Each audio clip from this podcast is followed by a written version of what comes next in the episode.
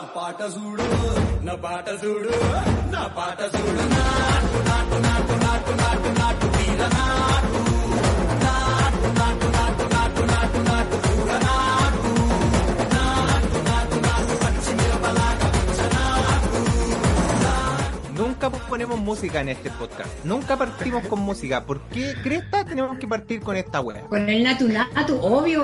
El hit del verano. La futura ganadora del Oscar a Mejor Lo Canción. conocen como dos personas la wea. Para Hay nada. tres personas Oye, que comentaron esta canción. La, la, oye, la, la India es una- una- un país súper populoso, así que yo creo que deben ser hartas más de dos personas. Sí. Bueno, Hay- no India hay está a este punto de I- uy, India está a punto de pasar a ser el país con más habitantes en el mundo, porque China se está quedando atrás. En estos últimos en estos últimos dos años lo más probable es que pase a ser China, o sea, eh, India el país más poblado del mundo y queda en segundo lugar China. Así que hay que meterse en la en la onda. Claro, con el natu natu Hay que aprenderse natu natu. todo el rato. Bueno, pero mm, luego este, este inicio musical, no, no es primera vez que usamos música, Pedro en algún momento quiso poner música, no me acuerdo, eh, para el podcast de eh, de Semana Santa el año pasado partimos con Madonna también, pero Ah, claro, no es, no es una no es una práctica común en este colectivo. Los que, bueno, lo- los que están escuchando por audio todavía no, no se percatan, pero los que estén mirando por YouTube eh, sí se percataron que hay una hay una cara distinta. No es que la Marisa haya rejuvenecido, se haya hecho el lifting o, o se o haya hecho la gran Rodolfo Carter. Eh, sino más bien es una invitada de socio Pedro.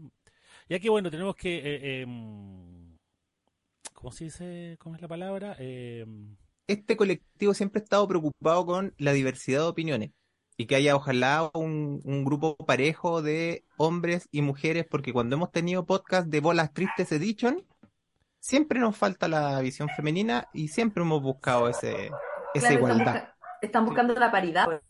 Exacto. sí, es que, es que O sea, yo han- creo que han- es- perdón, han ha sido como una habido búsqueda constante. Sí, han Sí, habido mucho, mucho, mucho podcast agüita vienesa acá, entonces sí, siempre se necesita una mujer. y hay que. Nada más que hemos sincerado porque no sé si hemos dicho oficialmente que la, la Marisa está en un receso, pidió. It's a break, como decían en sí, pi- pidió, Sí, pidió We un are in a break, break. Está descansando un ratito, reponiendo pila, eh, esperando ahí. Nosotros estamos esperando que llegue ya hasta. Ahora, eh, es como. Es como la, la- la Marisa es como la señora jubilada, así como que se salió el podcast y empezó a tuitar mucho. Le contesta a todo el mundo en Twitter, así que como no veo, como Sí. no está viendo película, está respondiendo a Twitter. Pero sí, ya la Marisita va a volver, la queremos. Así que eh, en base a eso, eh, eh, el, el socio Pedro ahí estuvo buscando y preséntalo usted.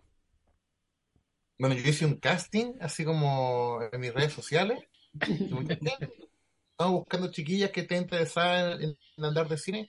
Y apareció Cari Navarrete, una amiga de, de Twitter, Instagram, redes sociales en general. Eh, también muy fanática del cine, muy fanática de los podcasts. em, que también tienen su currículum eh, estudios referente al tema que estamos eh, tratando aquí, así que un placer tenerla acá y bienvenida, Buscari, hablando un poquito de ti. Muchas gracias. Primero, gracias por la presentación tan bonita. No pensé que esto iba a ser así. Bueno, yo soy actriz, soy también escritora, soy crítica, me las doy de crítica también por Twitter, ¿por qué no? ¿Quién no en este momento? que no en este podcast, digamos. Claro. Así que no, yo feliz de conocerla a usted y de hablar de, de peliculitas, pues sí, siempre es rico. La mejor yo conversa encantada. siempre. Sí, Sí, súper.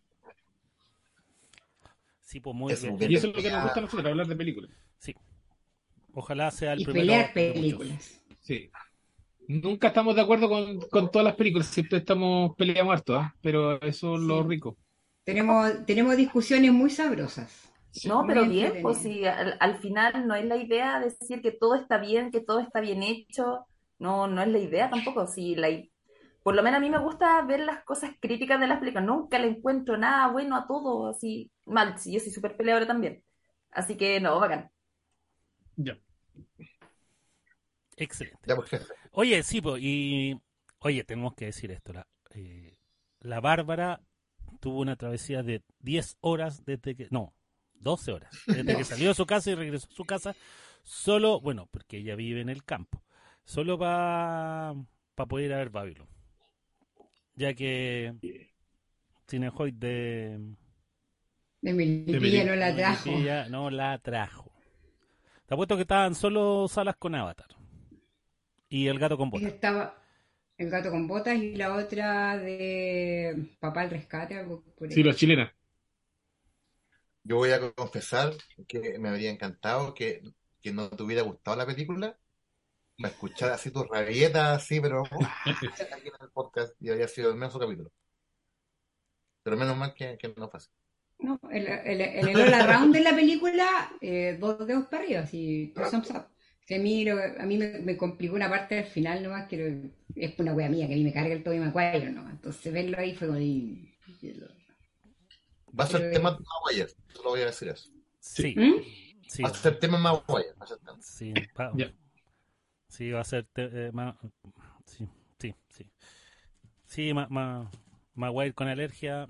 mm, Sí, va- vamos a conversar eso. Pero antes entremos a. mm, Yo voy, no, la- la- le voy a dar el paso a Bárbara porque Bárbara Fue la que más hinchó por esta película. Sí, y, y el podcast lo partimos, lo, lo, lo atrasamos porque teníamos que esperar a que llegara, porque si ella dijo, yo quiero que hablemos de esta película, no podíamos partir sin ella. Así que te, te doy el pase, te doy el pase, Bárbara, para que, cargo. para que presente a la... pre- Claro, hazte cargo, no, pero vamos. Oye, sí, viene fresquita de ganar. eh, había pasado piola, al menos para mí, eh, y para mucha gente, yo creo. eh, en Netflix, eh, estrenada en Netflix una película de Tollywood que se llama Triple R.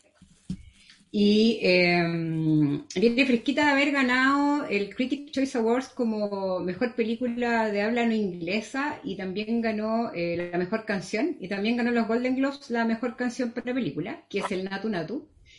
Y eh, yo cuando, yo cuando la vi no, no había cachado que como había estado en mudanza, eh, no había cachado que los chicos habían hablado de esta película igual en el, chat, pero yo, yo quise hablar de ella porque es una película que encuentro que no te puede dejar indiferente. Esta película que nos muestra a dos eh, superhéroes eh, indios durante la, la ocupación de los ingleses en la India, eh, que son antagonistas eh, sin saberlo y se vuelven amigos en el camino y es como cómo se va desarrollando esta película que yo yo, yo dije, "Tenemos- tenemos que hablar de una película que es exagerada, es súper loca, eh, tiene todas esas cosas que uno de repente se le pueden causar gracia, pero no deja de tener un trasfondo que eh, te pega, ¿cachai? O sea, de partida se la, se pasaron, se la pasearon en los BAFTA, los British, porque obviamente les raspaba, pero directamente en los cachos a ellos.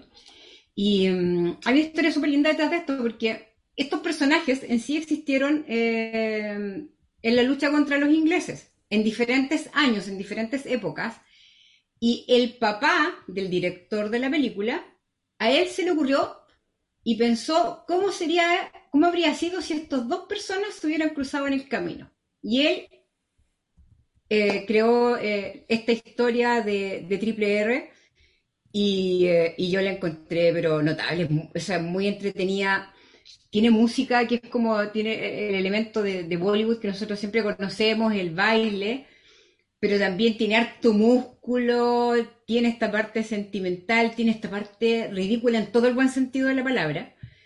Y nada, yo la encontré una locura. Yo por eso dije, esta, esta película tiene que dar para hablar por lo menos unos minutos porque mm, est- estas locuras no estamos acostumbrados a verlas. Yo creo que no, no flipaba tanto con, con, con alguna canción desde que, no sé, pues desde que, desde que salió eh, A.S. Rahman en Slamdog Millionaire, que ganaron también ellos la categoría de mejor canción para película, con Jai Ho, que significaba eh, que era Dios o algo así, o Dios, Dios quiera. Y, mm, y nada, yo encuentro que la película está, es, dura tres horas, pero es tan entretenida, es tan loca, es tan explosiva, es tan ridícula, insisto, en el buen sentido de la palabra, y exagerada, que al final eh, pasáis un muy buen rato. Yo la vi con mi papá, y mi papá es experto en dormirse en películas. Yo fui con mi papá a ver Avatar 1 al cine, y mi papá se durmió a los cinco minutos de la película y despertó cuando habían botado el árbol. Entonces... O sea, el hombre sabe de cine. Entonces, yo dije, y justo en el día de velador dije, papá, es que veamos esta película. Así como, como ya había, había ganado los critics, dije, ya papá, veámosla, quiero verla. Y estábamos los dos, nos reímos, la pasamos chancho con la película. Entonces dije, oye, no hemos hablado de esta película. Y yo la encontré muy entretenida. Si es una buena película, no lo sé. Pero en All Around es una película tremendamente entretenida y con el tema de fondo, que es todo lo que pasó, que, te lo enmarcan en, toda, en, la, ocupación de Inglaterra a la India, que sabemos precisamente que no fue algo que fue con, con flores, dulces y caramelos. Entonces, y tiene que haberle llegado a los británicos, o sea, les tiene que haber raspado los cachos y se tienen que haber picado, por algo no la nominaron en nada en los BAFTA, en nada. Entonces, tiene que haber dejado algo en la película. Si no, no salió nada nominado, entonces no, no podíamos quedar indiferentes, yo creo, en este colectivo al, al hablar un poco. El, que- el que no estaba feliz cuando yo dije hablemos de Tipel, el que nos dijo, bien, yo quería hablar de esa película y quería verla, quiero sentarme tres horas otra vez a ver una película. Lista, volvemos no- súper atentos, está... Ya no nos tienen muteado ahora. Nos tienen en mute. Sí, nos tienen mute, no escucho nada de lo que dijiste. Nada, nada, nos tiene muteadísimos. Oye, la yo, yo quiero contar mi experiencia porque eh, el que llegó en Fire fue el socio Pedro. Cuando la vio dijo, "Oye, esta weá, como que- esta, esta weá es una locura. Y, y yo normalmente las películas indias como que las paso largo porque son como, weón, la, la, que, la más corta dura dos horas y media. No hay película más corta que esa que sea india. Y en, y en este colectivo, en algún momento hablamos de una eh, cuando la distribuidora Cinetopia eh, partió trayendo cine indio y trajo una que era como un asesino en serie. No me puedo acordar el nombre de la película, pero fue una película de un asesino en serie y hablamos de esa película. Porque de hecho, como era una película antigua, la trajeron acá como a Chile, pero ya existía en agua internacional, así que la podemos ver en agua internacional. También el de un extraterrestre también trajo una.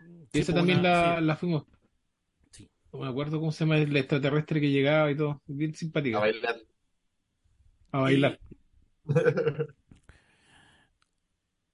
Y vi Triple R, pues bueno, la vi después, eh, un domingo después de almuerzo. Imagínense, eh, era caldo cultivo para quedarme dormido y me pasó un poco lo que le pasó a la Bárbara. o sea, la wea aparte ya si tenía una, un weón peleando con un tigre, con un CGI mierda, pero weón es como ya, weón. o sea, es- ha- hay algo acá. Eh, y de hecho, después de ver Triple R, me, me quedó el, el bichito y se me ocurrió ver otra película que se llama Sin Ham. Y ahí tú decís, no, los indios hacen películas así, porque Sin Ham es la misma vaina que Triple R. Es la misma vaina en el sentido de, de- de lo recargado, lo exagerado. O sea, si, si tú si tú comprás y entendí la forma en que ellos ven la acción, bueno, la- va a ser un disfrute.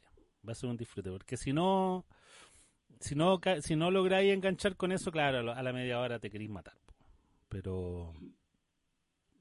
Claro, pero si, si, si estáis- si empezáis a ver así como, ¡Ay, el CGI con neta, weón! ¡Oh, la cuestión! ¡Ay, pero no, esta weá es imposible! Entonces, cuando no entendí la exageración y toda esa cuestión, no es para ti.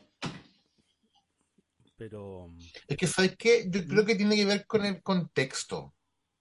Porque yo creo que si- la, la, la genialidad de esta película está como en, en lo en serio que se toma a sí misma. Mm. ¿Cachai? Porque yo, yo, no ustedes se acuerdan, hace poco llegué al podcast así muy feliz porque había visto Megan y me había reído mucho. Y usted así como, pero ¿de qué estoy hablando si Megan es de terror? Y yo, pero ¿cómo? Es una comedia, yo me reí mucho.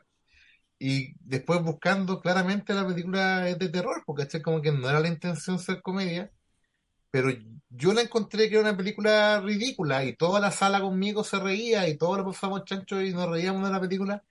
Y efectivamente se supone que tiene que ser eh, de terror, pero era tan ridícula que quebraba ese, ese eje.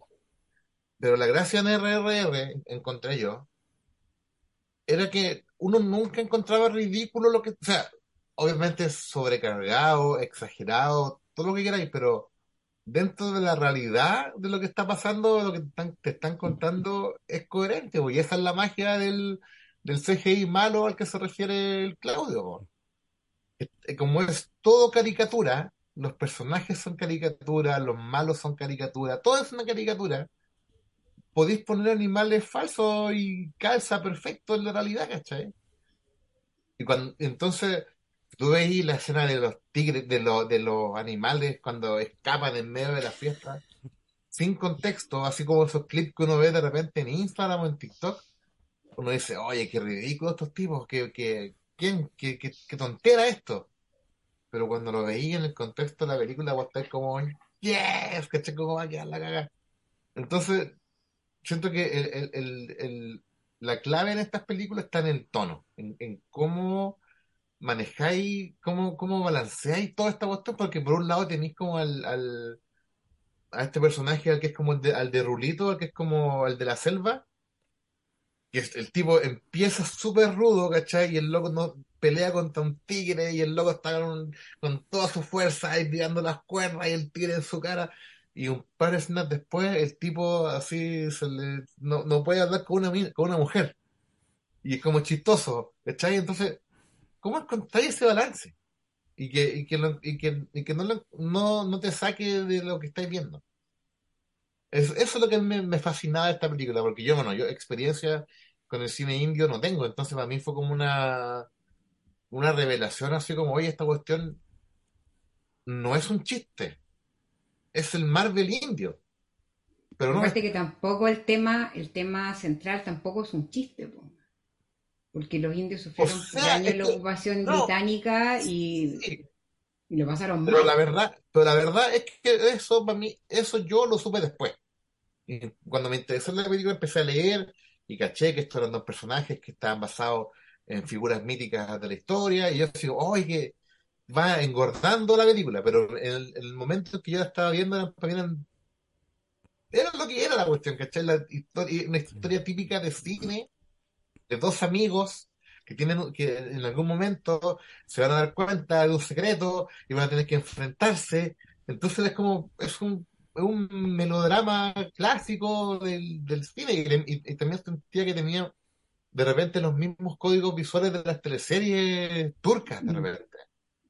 Es como la cámara siempre en movimiento, estos acercamientos muy, eh, eh, eh, muy marcados, que, efectivamente todos, pero no que, no, no sé si exagerar la palabra, pero remarcado, ¿cachai? Entonces como que la, amistad es súper intensa y vos sois mi amigo y, y yo me voy a morir, pero no importa, porque tengo el honor de ser tu amigo, entonces morir va a ser para mí una cuestión como da lo mismo. Entonces como ya te pasaste, entonces como que toda esa intensidad yo siento que se traspasa al espectador también. po.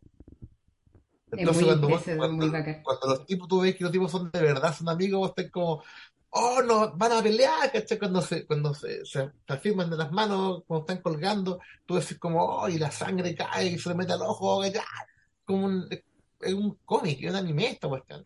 Es como la, la sensibilidad asiática muy marcada y muy, muy bien trabajada. Y eso lo encontré como eh, lo que más, más me encantó de la película. Cómo manejaba todo eso, todo eso, esos, esas tonalidades. Sí, pues uno, a uno le hablan de la, de la ocupación inglesa y lo primero que se tiene en la cabeza es Gandhi, pues, y- O sea, yo sabía eso nomás. Pero más, no sabía que, que estos personajes efectivamente existieron y, y que más no existieron con el mismo periodo, que todo, ¿cachai? Oye, así no- el... eso- eso- no, y que, que hay como Lo, ter- lo- lo- lo terrible que eh, a Gandhi nunca lo, lo nombran, ¿ah? Y, y cuando termina la película ap- aparecen un montón de héroes héroe hindú en- en- durante la película con la canción final y Gandhi nunca aparece ahí. Solamente estos héroes son los, los entre comillas, los que pelearon. De repente Gandhi no, no aparece porque usó otra manera de pelear, pero, Muy pero mamá bueno. santa de ellos. Sí. Mm. No, no, Oye, y otra cosa que también, Sí. que- que- disculpa, que aprendí mientras, mientras investigaba, es que también tiene, tiene como un comentario político actual muy fuerte, entonces como es como una película de derecha esta cuestión, allá, para ellos.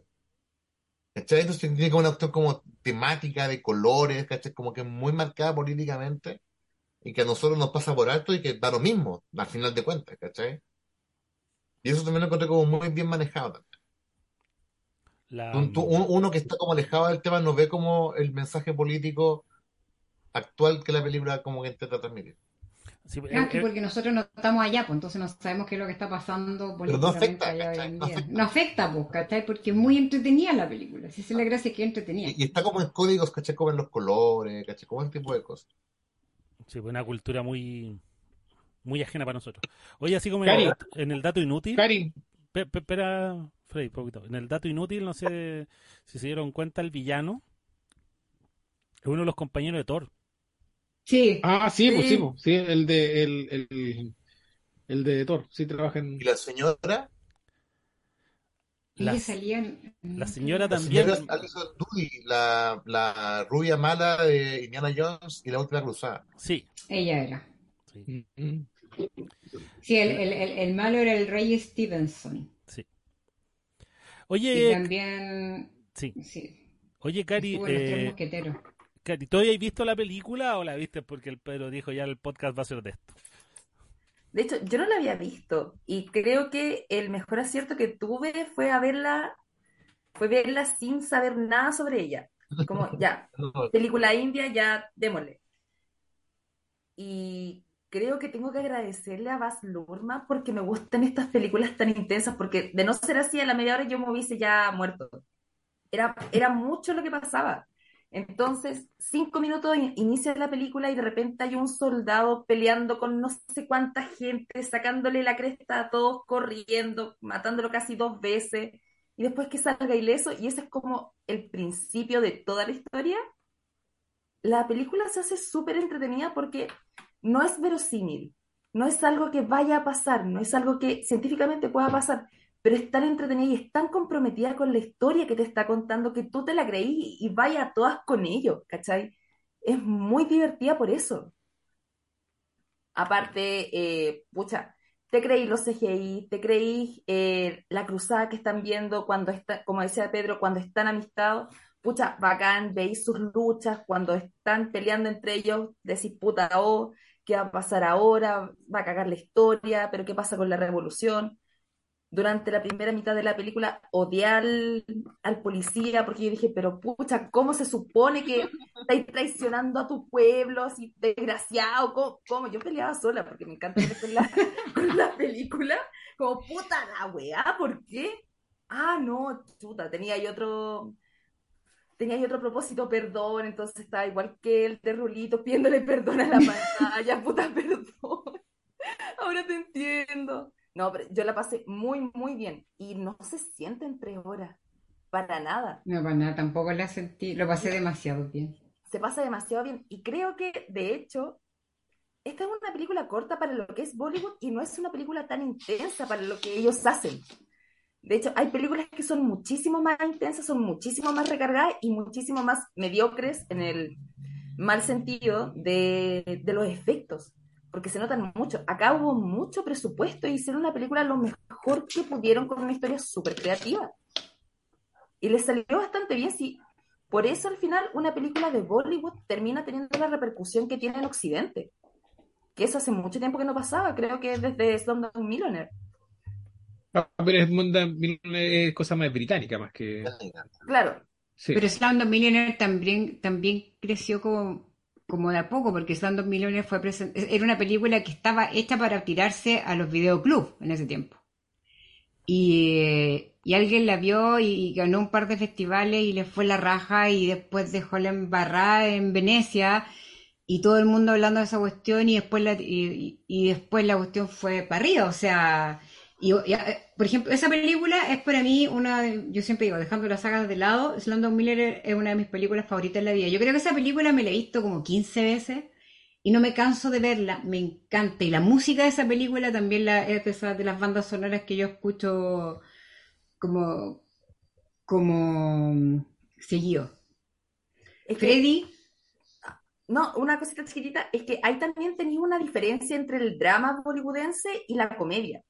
Porque en Slumdog Millionaire, desde los colores hasta los tiros de cámara son muy dramáticos, pero tirados hacia la pena, hacia la miseria. Acá en Triple R es totalmente lo contrario. Mientras Sí. más luz, mientras más color, más eh, efectiva es la historia, porque se están llevando desde todo lo contrario. Sí, a pesar de lo exagerada que yo igual, por ejemplo, tenía, tenía frases que se, o sea, tiene muchas frases que son súper decidoras y son súper power igual, o sea, lo que les decía el tipo, ¿sabes lo que, cuánto costó que esa bala llegara a tu pistola? Costó una libra esterlina. Y vas a perder una libra esterlina en ese perro, in- indicando una persona. Y siempre se ha visto que lo- los ingleses durante la ocupación trataban a los indios de, de perros, pues, los trataban de perros. Entonces, se encargan ellos en la película de mostrarte que a pesar de que han pasado los años, eso está presente y todavía es una herida que está abierta, ¿cachai? Claro que más o menos te muestra, lo- te muestra a los ingleses como tipos súper crueles. Como O sea, la galla diciendo, oye, yo quiero ver una poza de sangre, Claro. ¿por qué no está gritando? Yo igual hubo un momento que en esa parte me acordé, no sé si les pasó a usted, pero yo me acordé de William Wallace, weón. Ah, ya. cuando, los- cuando le estaban pegando los latigazos y él no quería arrodillarse, me, me, me- acordé cuando estaban estirando a William Wallace. weón. Porque, por me haciendo la, la comparación con Gandhi, tú veis Gandhi y se ve que los dos, los dos bandos son así como eh, gente así eh, normal, ¿cachai? Que piensa y que razona y que no son animales, ¿cachai? Pero acá los británicos son así bestias, pues todos. No hay ninguno que se redima, bueno, excepto la sobrina, la sobrina del, del, del general, pero todos los demás son bestias así sin corazón. Yo me inclino más porque era- fueron bestias sin corazón. Yo no creo que hayan ido así como... Sí, pero que, es que, pero que, bonita. Es que, to- obviamente, es que toda, obviamente toda cada uno, siempre uno es un héroe en su propia guerra, ¿cachai? Pero acá en este, en este lado así es como que los tipos son exageradamente sádicos. Sí, porque lo ponen así, en todo caso, toda la, todos lo- la- los países que colonizaron, que colonizaron gente eran, eran así, igual, súper crueles, pues. Los españoles acá en Latinoamérica, los, los ingleses en, en Estados Unidos y así. Los ingleses, en, bueno, en varias partes. En el Congo también fueron ellos súper crueles y todo. La película igual es es súper exagerada, súper todo lo que todos ustedes hicieron. Es, y igual es divertida y todo, y entretenida. Pero a mí hay cosas que a mí me, me, me, me chirran en la cuestión del, del hecho de que son personajes reales, son personajes reales y, y, los ponen como superhéroes que no, no, no, no pegan ni son. No sé, es como por ejemplo hacer una, hacer una película de, de Arturo Prat y Arturo Prat volando, saltando y cosas así. Porque está bien, uno dice, pero en, en los gringos hacen lo mismo con, con Avatar, pero el Capitán América, todos esos son personajes que son, tienen poder, entre comillas. ¿No has visto Pero estos no, Abraham- estos son personas. ¿no has visto estos- Abraham Lincoln Vampires Hunter? Ah, de veras, porque era cazador de vampiros. Pero esa cuestión igual como me, me, me chirra un poco, pero igual entretenida. La parte de la fotografía es muy linda de esta película. Hay unas partes, unas tomas muy bonitas de con los Los tipos cuando jardines. Sa- saliendo saliendo del, del fuego, el tipo tirando las flechas y apareciendo y haciéndose una aureola el fuego. Cuando, o parece cuando, cuando aparece una, una rueda y- en, en fuego y el tipo se ve en el centro caminando. No, hay unas partes muy, una, una fotografía muy linda. No, sí Linda, tiene sus cosas la película, tiene sus cosas. Pero a mí yo igual no, no soy de, del cine hindú. No, no, te Es encantó. que, yo, pi- es que yo pienso que todos nosotros no, no somos del cine hindú, porque yo pienso que lo más cercano que hemos tenido que era, la de Danny Boyle, Slumdog Millionaire. Y esa no Yo es ya he visto un par de, yo he visto un par de películas eh, de, de cine hindú. Y esta, esta como, como Ya. decía la Cari, también tiene menos de, porque yo he visto cine hindú donde los tipos cantan acá, cada, cada 15 minutos se ponen a cantar y bailar, po. Y esta no, Ah, no, yo tú- no. en la, en la, la- una canción como a la, a la hora y después al final, nada más. Pero hay otras que son puro cantar y bailar. A mí me No, gustó en esta película porque a la Ca- me pasó lo mismo que a la Cari. Yo no sabía nada de la película. Sabía que era Triple R, Rise, Raw Revolt, que era eso, y nada más. Pues entonces, y tampoco como había visto cine hindú, como le digo, el más cercano era Stand Up Millionaire de Danny Boyle. Y, eh, y quedé súper enganchada y de repente, o sea, a la hora recién, a los 40 minutos creo que salen los créditos, pues. Te sale el título de la película recién. Ah, sí. ¿Cachai? Entonces, y ahí a esa hora cuando te sale el Rise, tú decís, guau, oye, y, yo- y se me había pasado súper corto ese, ese lapso de tiempo y ya 40 minutos viendo la película y estaba ya, ya metía y quería saber qué pasaba. Y a lo mejor puede ser donde no había, no había visto películas de ese corte antes, pero sí sabía porque uno ve clips de repente que salen en Instagram, no sé qué, ¿cachai? La exageración, lo, lo, lo- lo- cuestión. Eh, eh, tiene valor en el fondo porque siento que podéis dejar todo eso de lado y lo seguís pasando bien. Sí, Yo pienso que esa es la gracia, asu- asumir que lo que estáis viendo no es más pretencioso que eso. ¿Cachai? Porque te lo venden Y- bien. si no- si Y entregarte, que- sí, pues. Que ni, si- ni Sí, siquiera hay que hacer como el esfuerzo. De hecho, Es que yo creo que, yo creo que esta es una de las películas en que si tú vas preparado o investigas la historia de fondo, le hace peor. Mm. Sí. Siento Sí, que sí. eso, porque, porque es un conflicto que fue súper violento, que fue, fue una masacre al final, sí, es colonización. Entonces, con ese contexto, antes de ver la película decir, ya, pero estos hueones se están poniendo a bailar en un palacio, ¿por qué? Si se supone que están en una revuelta. Entonces, creo que ver eh, Triple R sin ningún tipo de contexto de la película le hace mejor, porque tú te entregas a la historia que te está contando el director y eso es. Y como dice el perro, te la vende súper bien, porque es una historia de acción. Más allá de que sean hechos entre, muy entre comillas, eh, la pasáis bien. Y creo que ese es como el mayor valor de la, de la película. No es una gran película en su forma de, de contarte todo, pero la pasáis bien. Y ese es el mayor logro que tiene. Yo creo que O sí, yo creo que es Es una gran película. por uno eso ve contada. películas. Por eso, no- Uno para eso ve películas, para pasarlo bien, ¿cachai? Pero, pero ¿por qué? Siento, siento que lo están menospreciando, man. No, no, no. No, no, no, no, no. eh, ¿Pero es una gran película, pero para pasarla bien. Pero bueno, seguro cuando, cuando presentan al, al, al de Rulito y el loco está como en, en, en, en la ribera del río y ves como su reflejo y la cámara como que se mete y Ya, se da vuelta. ¿Cachai? Y veis como el sudor del tipo, bueno, es como una preocupación así como milimétrica de cómo vaya a presentar a tu personaje y cómo vaya a construirlo para que tú te compres todo. Entonces como que siento que ahí está la belleza, ¿cachai? Ahí está como lo brígido. Quizás no en la profundidad de los temas o la seriedad con la que los toma, sino con, con, con la maestría en la que te vende esta fantasía para que tú te la compres así como si fuera real, ¿cachai? Y está como en esos detalles, en dónde poner la cámara. Lo que dice el Freddy, ¿cachai? La cámara en, la rueda no es gratuito tampoco, ¿cachai? Te está transmitiendo algo, ¿cachai? Y cada plano que la película tiene es así de potente, po. Y eso lo encuentro. Ahí está con la genialidad.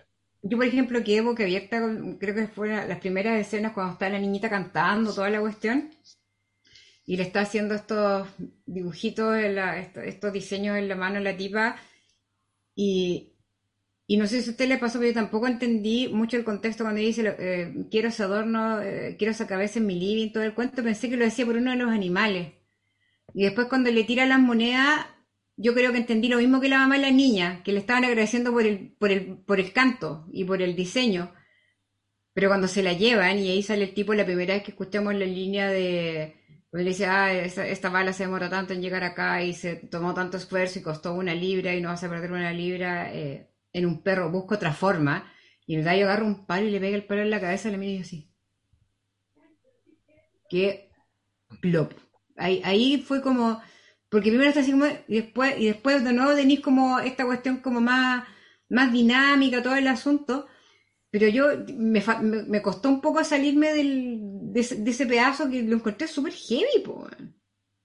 O sea, la, la mina se lleva la niñita de, de entretención, po, y yo quedé como, cuec.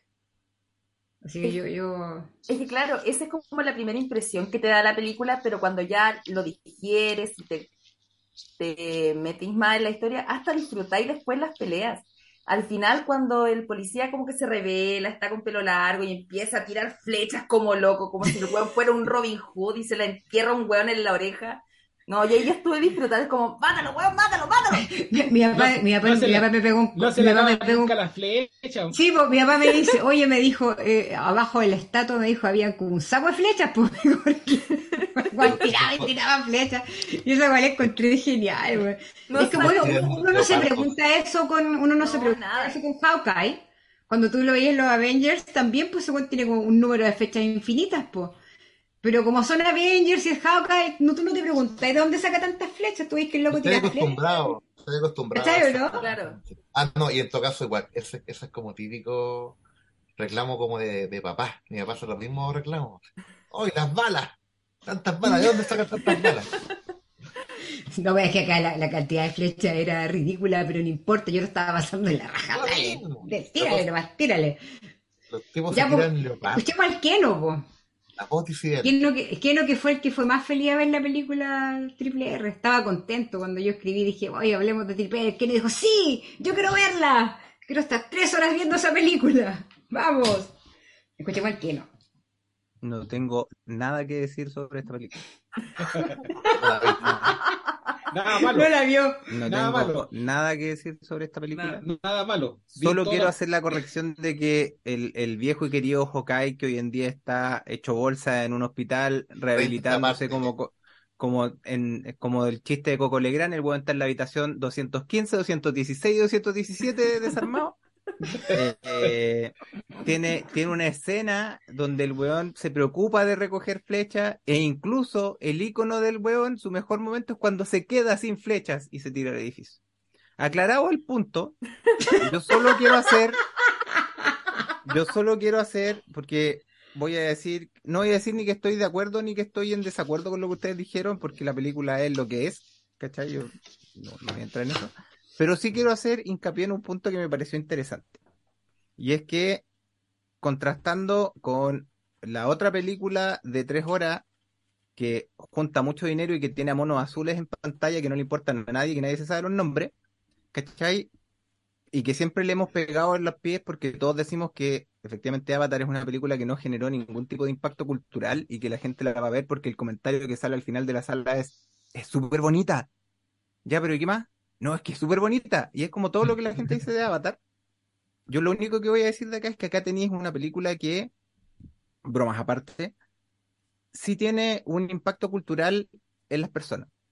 Y ese impacto cultural se ve cuando tienes cientos de miles de reels en TikTok, en Instagram, en YouTube, de gente haciendo la coreografía del Natu Natu, haciendo la eh, averiguación de quizás cómo, si culturalmente eso existe primero, si es que esa canción existe, ¿cachai? Como si es que bailan de esa manera, ¿cachai? Y yo siento que ahí sí hay un mérito en, el tema de generar un impacto cultural, más allá de si entraste en la dinámica de la película o no.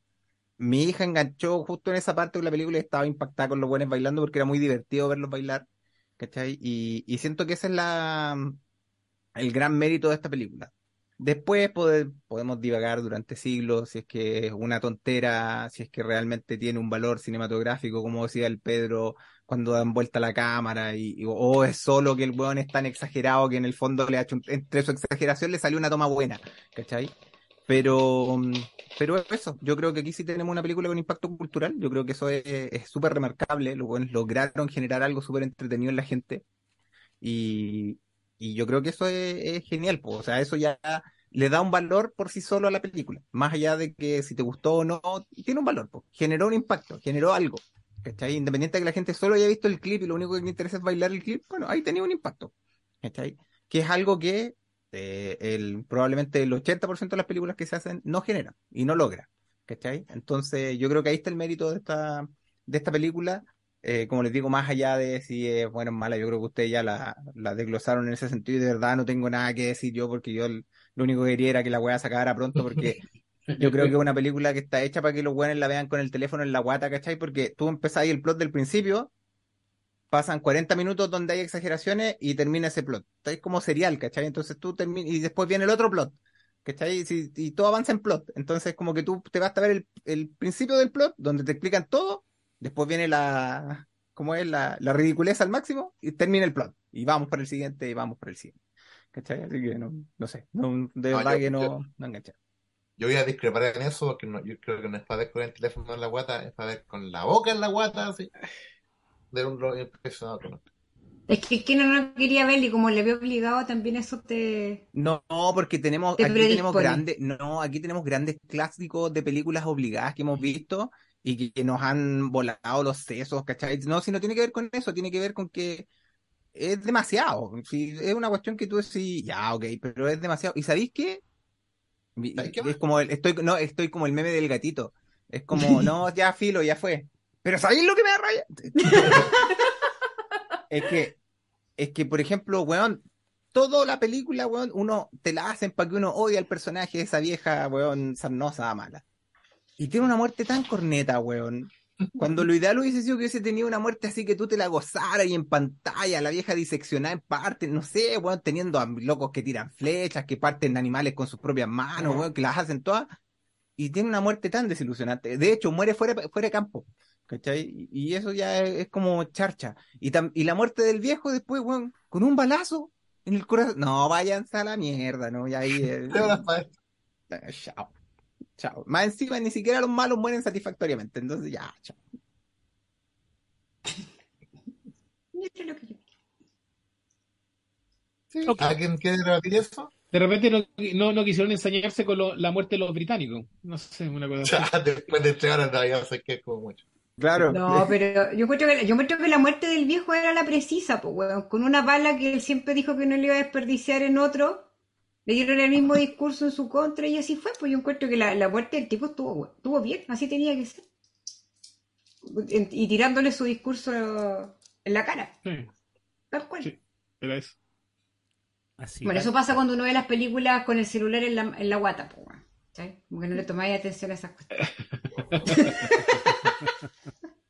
Visionado responsable. Aquí se hacen puros visionados responsables. Dime a mí. Ya. Claro. Bueno, dicho, dicho eso, eh, la próxima película dura tres horas y en mi experiencia personal yo tuve que ir una vez al baño. Pero traté ¿A de... Por la vejez.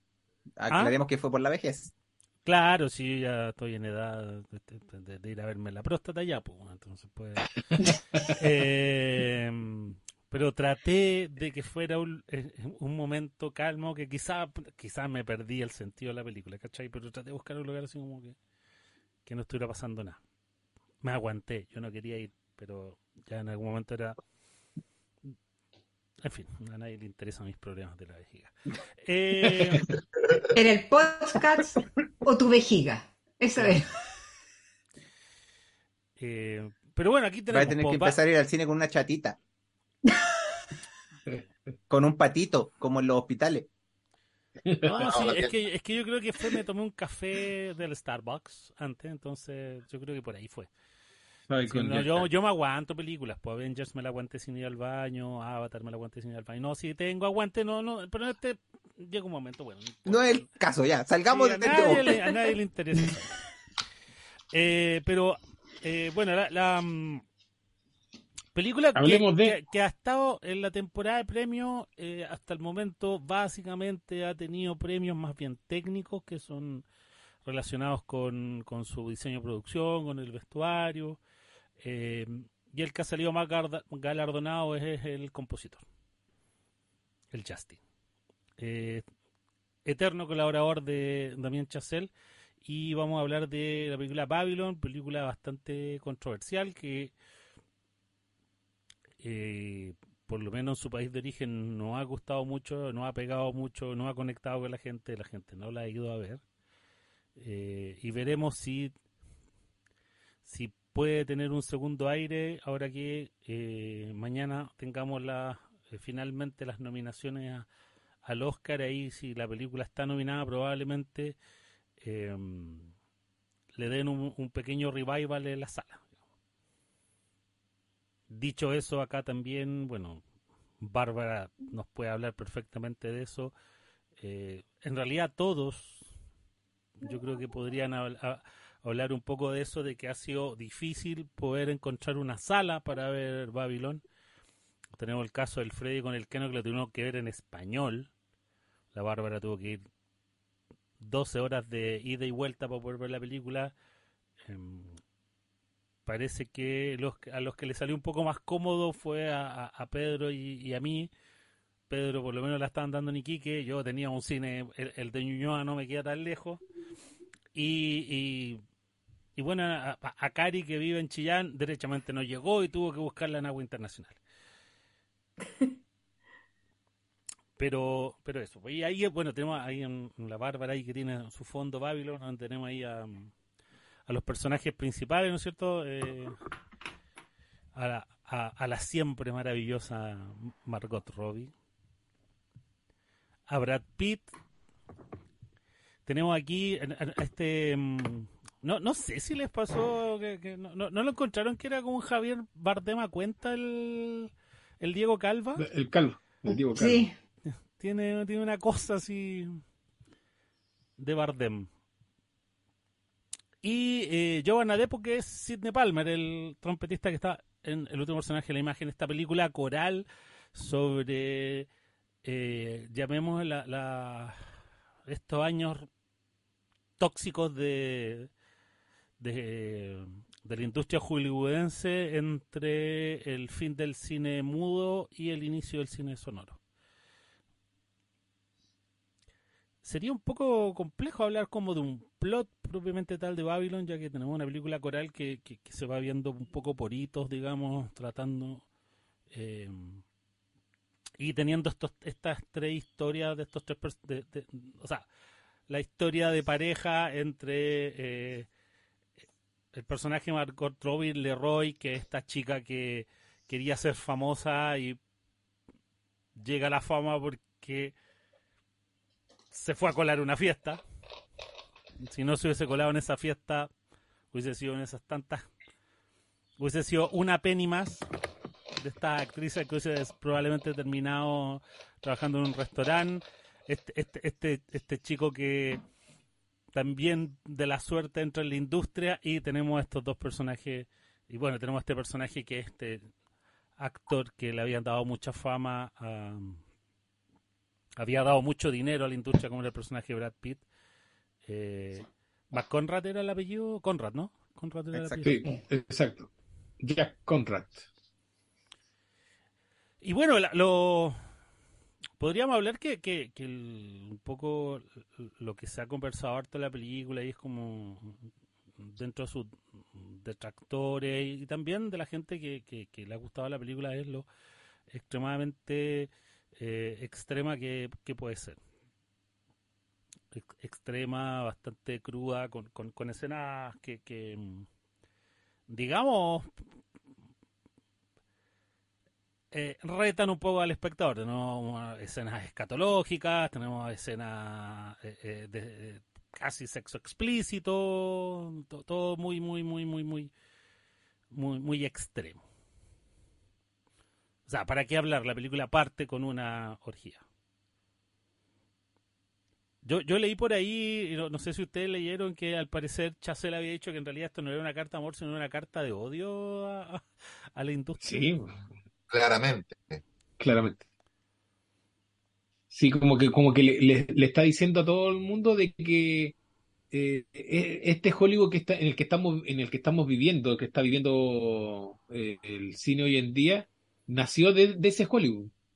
Son, la, la- eh, son le- lo- los cimientos de este Hollywood eh, eh, son eh, esos de los años 20 y así y está, está parado. Por eso yo creo que al, al público norteamericano no le gusta mucho esa película. Ellos son mucho más, más como Románticos con esa románticos. po. Por, por- por- el, el, el Singer and the Rain les gusta, esa, eh, que cuenta la misma historia, pero ese, ese cine, Pero eh, ese. Hollywood romántico, bonito, de, de todo, todo bien bonito, todo, es el que le gusta a ellos. No, este, este como, mostrarte esto es como que te, te dice, no, esta cuestión no fue así. Y fue así, ¿no? Ahí Sí. está, hay hay un asesinato, hay una del, un libro de la, la Dalia Negra que cuenta un asesinato también de una, de una mujer en, el, en esos tiempos, en el, el tiempo del cine de ese Hollywood.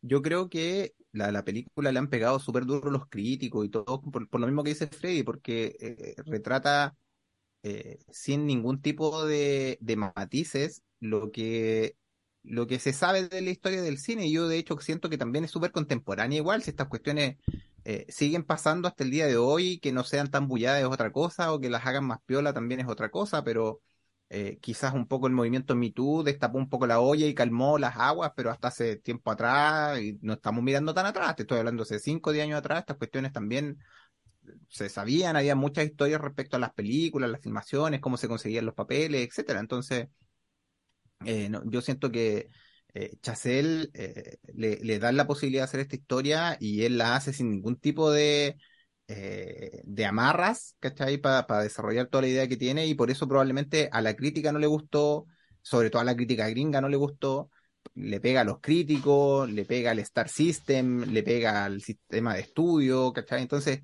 eh, de verdad no dejó títere con cabeza, es una cuestión realmente eh, apasionante de principio a fin. Yo creo que, y lo conversábamos con Freddy cuando nos encontramos en el cine ese día, yo le decía, están marcados como reloj también los tiempos, o sea, los créditos cuando pone Babylon es justo a los 30 minutos de, que empieza la película, sí, clavadito, 30 minutos. Después el primer, el, el primer gran plot a la hora también va cortando y, son como momentos súper marcados dentro de la película. Y, y yo que te digo es que la primera hora y media, quizás, incluso las primeras dos horas, literalmente son estar arriba de la montaña rusa full. Es una cuestión que no se detiene. O sea, de hecho, el, el- alguien comentaba por ahí en Twitter que era apasionante ver directores que se la juegan por hacer escenas muy largas. eh, en este caso protagonizada por Margot Robbie, que es la fiesta donde ella está ahí, que son escenas larguísimas para darle contexto a algo. La comparaba con Tar, que también tiene una escena larguísima de introducción con ella en una entrevista, que son casi 20 minutos de conversa, ¿cachai? Y, siento que realmente eh, e- esta es una película que, que, todo aquel que le gusta el, el, el cine per se debería ver. Y también, sin entrar todavía en los detalles muy específicos para pasar la palabra, yo esta la sentí como la sucesora espiritual de La La Land en múltiples sentidos. O sea, donde La La Land es la cara, esta es la cruz. ¿Cachai? Donde La La Land te pinta lo bonito y, el sueño del, espectáculo de poder entrar en el fondo en este mundo hollywoodense y te lo pinta con colores hermosos, con muchas referencias a muchas cosas. Aquí hace lo contrario, aquí te muestra todo lo que es eh, lo sucio de esto, del ambiente, de cómo se consiguen las cosas, eh, la, la escalada um, de, ¿cuánto se llama esto? De, después vamos a hablar, hay una bajada a los infiernos demasiado clara, demasiado marcada. Entonces, de hecho, las canciones tienen notas de varias partituras de La La ¿cachai? Entonces, eh, es la sucesora espiritual de La La pero es, es, es la otra cara de la moneda. Entonces, realmente yo la sentí un espectáculo fascinante, eh, de principio a fin, eh, con un toque melancólico al final que de verdad es muy, eh, muy, muy triste, muy, muy cinema paradiso, si se quiere. Y, y nada, pues, paso un poco la palabra para después seguir desarrollando porque siento que de verdad es una película que tiene demasiados elementos conversables y que cualquiera que se precie de fanático del cine debería ver porque eh, no pensando en una lección ni nada por el estilo, sino porque realmente aquí tenéis un, un director que se la juega por contar la historia de una forma interesante, eh, con personajes realmente buenos, más allá de si existieron o no, o si son reflejo de alguien en la realidad, y pero que de verdad es, es apasionante, de principio a fin. Yo creo que esa es la, la, la palabra que se me ocurre para definirla, es, es apasionante y es una cuestión que uno, uno se sube al barco y ya después en el fondo tenéis que aguantarte la tempestad para llegar a los momentos de, de relajo. ¿Qué película más fea? ¿No te gustó? Me encantó. Me encantó, me encantó, me encantó mucho, pero la encontré fea.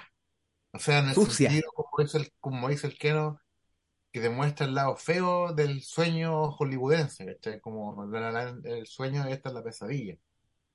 Eh, yo odié hasta los personajes. Yo encontraba a la Margot Robbie, no sé, me la encontraba, a todos los encontraba asquerosos, ¿cachai? Como no había ningún personaje que tú dijeras, ah, este es como el alma inocente que está buscando. No, nada, todos los personajes eran reprochables. Brad Hasta Pitt, el- no, po. O sea, también Brad Pitt, ¿cachai? Como Era que- súper bueno el compadre, un tipo. Sí, pero el tipo se andaba casando, ya termina la película como con cinco esposas, ¿cachai? El tipo es como, vive en otro mundo, ¿cachai? Vive- todos los personajes como que ninguno tiene como atri- atri- atributos para mí, ¿cachai? Como para mí en, en, en- en mi percepción, no había como héroes en la película, ¿cachai? Como todos los personajes ya estaban, estaban corrompidos o buscaban corromperse por, por Hollywood. Y los primeros 40 minutos, la fiesta, la introducción de los personajes, yo estaba así como, oh, ¿por qué estoy viendo esta weá? Como que odiaba todo lo que estaba ocurriendo en pantalla. Como que me A mí estaban esa es la parte que más me gustó. Eh, no, sí, pues, yo digo, yo lo, lo- lo encontré buenísimo, pero, pero no me, no me gustaba cómo me lo estaban mostrando, ¿cachai? Como que me estaban derrumbando el mito hollywoodense, como, como explica el Keno, ¿cachai? Pero cuando finalmente los tipos logran el plano y Brad Pitt se da el beso al atardecer y la Margot Robbie bota la lágrima y vos veis que todo lo que vi, los 40 minutos que te aguantaste antes es, es ver cómo se hace la salchicha finalmente para que para obtener este momento maravilloso que, que al final lo que uno como espectador es lo que ama del cine. Y dije, ah, ya, te entendí. Efectivamente, Eso es lo que voy a el ver. cine. ¿Cachai? Ya, ya entiendo tu bola. Y ahí me fui para adelante, ¿cachai? Por eso yo te decía, era como, era como súper extraña esta sensación eh, y arriesgada la apuesta de Chazelle en- desde mi punto de vista, de crearte una historia con personajes desagradables, una historia eh, escatológica, ¿cachai? Sin tapujos, eh, en la que nada está romantizado. Nada, nada está romantizado, ¿cachai? Esto, la forma de hacer las películas, tú la veis que es fea, ¿cachai? Están todos como filmando en el mismo lugar, uno del lado del otro, y es como un circo la cuestión, y es todo un despelote. Tú decís como, no, ¿por qué me destrozáis el cine de esta forma. Pero al final es todo es la magia, pues, es la magia del cine esta cuestión, ¿cachai? Y, lo encontré, mm, eh, ¿cómo, cómo explicarlo? como claro como que me da la impresión de que Chazelle está como también está como un poco eh, ¿cómo, cómo es la palabra que estoy buscando? como ya eh, desencantado de- del Hollywood que, está viviendo ¿cachai? De, ver que al final todo es todo esto estas, este, este arte esta magia se sustenta en carrete, en fiesta, en ganas de figurar, en plata, ¿cachai? Como to- toda la suciedad que, que, que se necesita para crear esta, esta belleza. Eh, para mí fue como una cachetada esta película, ¿cachai? Entonces, en- también entiendo que le esté yendo mal en la taquilla, porque no es una película bonita, agradable o que tenga como un final feliz. Yo me, me acordaba de muchas películas, pero también me acordaba como de, de Boogie Nights, que es como mi película favorita. Pero Boogie Nights también tiene como un dejo de, de romantización, de que al final sí hacemos porno, nos drogamos y, y- somos, eh, ¿cachai? Nos metemos con traficantes y todo, pero nos queremos como una familia, ¿cachai? Como que igual tiene como, como que te, lo- endulza, ¿cachai? Pero acá Chazelle no, no está ni ahí, no está interesado en nada. ¿Cachai? So- Solo quiere contarte la cuestión desde tu perspectiva y hacértelo sentir como probablemente se sentía, ¿cachai? Como con esta, eh, con este frenesí, ¿cachai? De carretear intensamente y tres horas después estar filmando y después estar haciendo otra cosa y la película como que se siente, se siente jalá, se siente, como que estáis, estáis como en un constante, eh, en una, un constante fantasía viajando de un lado a otro sin parar y termináis exhausto. A mí también yo, la película no se me hizo, se me hizo, no se me hizo ni larga ni corta, como que sentí que duró preciso. Y al, al revés de lo que ustedes decían al principio antes del podcast, a mí se me iba haciendo mejor mientras más avanzaba. Y la encontré muy, muy buena. Para empezar, diga. A empezar. Sí, a mí, a mí todo lo contrario. mí- que lo conversábamos antes. Como que a mí que un momento la película se me empezó a desinflar un poco. Siento que tiene su primera mitad, no, ni siquiera se dice su primera mitad, porque no, no, está muy pendiente no estaba muy pendiente de los tiempos, salvo si que también caí en cuenta que Babylon sale a los 30 minutos. O sea, 30 minutos de carrete desenfrenado, eh, un elefante cagándote, 10 segundos de Olivia Wilde y, Gritando como loca. claro, gritando como loca. eh, pero, pero, insisto, sentía que toda esa parte, o sea, sentía que todo era tan intenso que lo encontraba magistral, ¿cachai? O sea, primero toda esta escena, weón, carrete desenfrenado, weón, después viene toda esta locura eh, del momento de filmar. Eh, y yo siento, va, de verdad, yo estaba así como, on fire hasta que, bueno, yo se los comentaba, yo sentía que había weas muy notables y había weas muy ridículas, ¿cachai? O sea, notable para mí es la escena del cine sonoro, la escena cuando grababan eh, en la primera película sonora con la Margot Robbie en ese estudio con eh, con el micrófono que no podían grabar porque to- weón, todas las tomas quedaban mal, weón, se, te, se te muere el camarógrafo, weón. Toda esa escena que, que, que la sentía que era como comedia, pero era comedia elegante, ¿cachai? Y yo estaba pero fascinado con esa escena, por ejemplo. En contrapunto de eh, de la escena de la, de la víbora, que de verdad a mí me sacó. De verdad, es, es un momento en que a mí como que me saca de la película esta weá de eh, la Margot Robbie curada que va a huear a la serpiente, tú sabís que la serpiente la va a morder, eh, y la muerde, y, y toda esa escena de, de Happening, es una, película- una escena de Happening con Ja, eh, a mí me sacó. Toda esa escena a mí me sacó, la encontré, de verdad es como que me dio un poco vergüenza ajena. Y luego, y, ya, bueno, siento que ahí la película a mí se me empieza un poco a desinflar. Eh, siento que el, final del personaje de, Brad Pitt me pareció bastante coherente, pero toda esta cosa, La La Land, escena, esta, esta pesadilla, como decíamos, eh, como decía el Keno, el- la cruz, esta, esta historia, esta cierre de historia de, como esta, de, amor impos- de amor que no pudo ser y, y de amor tóxico, no, no, no, no me logró, no logré conectar con eso. De hecho, habían, cosas que, que, que de verdad a mí era como, no sé, me, me- lo enc- encontré interesante, por ejemplo, que el, el, destino del personaje Margot Robbie eh, estuviera anunciado. Que, que como espectador supiera lo que iba a pasar y que después hubiera un, un enunciado que te lo confirmara.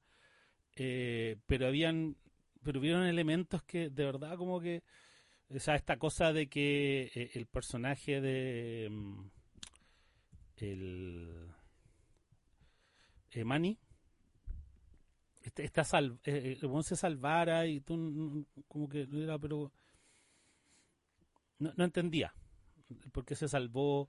Eh, esta parte anterior eh, no, no, no me gustó para nada bueno creo que en algún momento lo vamos a conversar no me gustó nada toda esta historia relacionada con el personaje de de Tobey Maguire eh, eh, entra Tobey Maguire se pone a escuchar y estoy escuchando a Peter Parker weón en pastero eh, pero que no le compro ni una, pero ni una, eh, con este personaje atrás que lo único que hace es tirar pollo, weón, era, es como si tú la weá era fea, pero fea de que me provocaba desagrado y me sacaba, era como, un weón, o sea, había venido antes todo un, eh, como que todos lo venían haciendo súper bien y llega Tony Maguire y me caga. Y, y me caga todo. Eh, no, to- toda esa parte de verdad a mí en lo personal no, no me gustó. Y hay cosas que incluso sentía... No, no, por eso te digo, a lo mejor cuando fui al baño me lo perdí. Pero, eh, por ejemplo, eh, tenemos este personaje, el personaje de Lali Roy, que está con problemas de droga y que ya te habían estado anunciando que, que la mina era ludópata, claro, que la buena empezó a gastar lo que no tenía, ya no tenía tanta pega, porque obviamente eh, eh, la, la- la tipa no daba a la altura de lo que era la exigencia de pasar al cine sonoro y que obviamente le iban a cortar. Y se mete en un cacho con este prestamista y, llega eh, a pedirle la ayuda a Manny y este weón así como que le empieza a pasar la cuenta eh, de que le había roto el corazón y weón, ¿en qué momento si tú nunca te declaraste, pues weón? ¿en qué momento ya te rompió el corazón? Tú estabas ahí, nosotros sabíamos que estabas loco por ella, pero pero nu- nunca lo hiciste patente, weón. Entonces, ¿de qué te está, le estáis pasando la cuenta de qué? No, no. Entonces, todo eso para mí como que ya me dio un poco de lata. Me dio un poco de lata y eso y, me sacó un poco un poco la película. Entonces, por eso yo cuando les comentaba una vez que salía del cine decía, "Ah, bueno, tengo que seguir masticándola, pero pero me quedó esta cosa media como de película un poco irregular.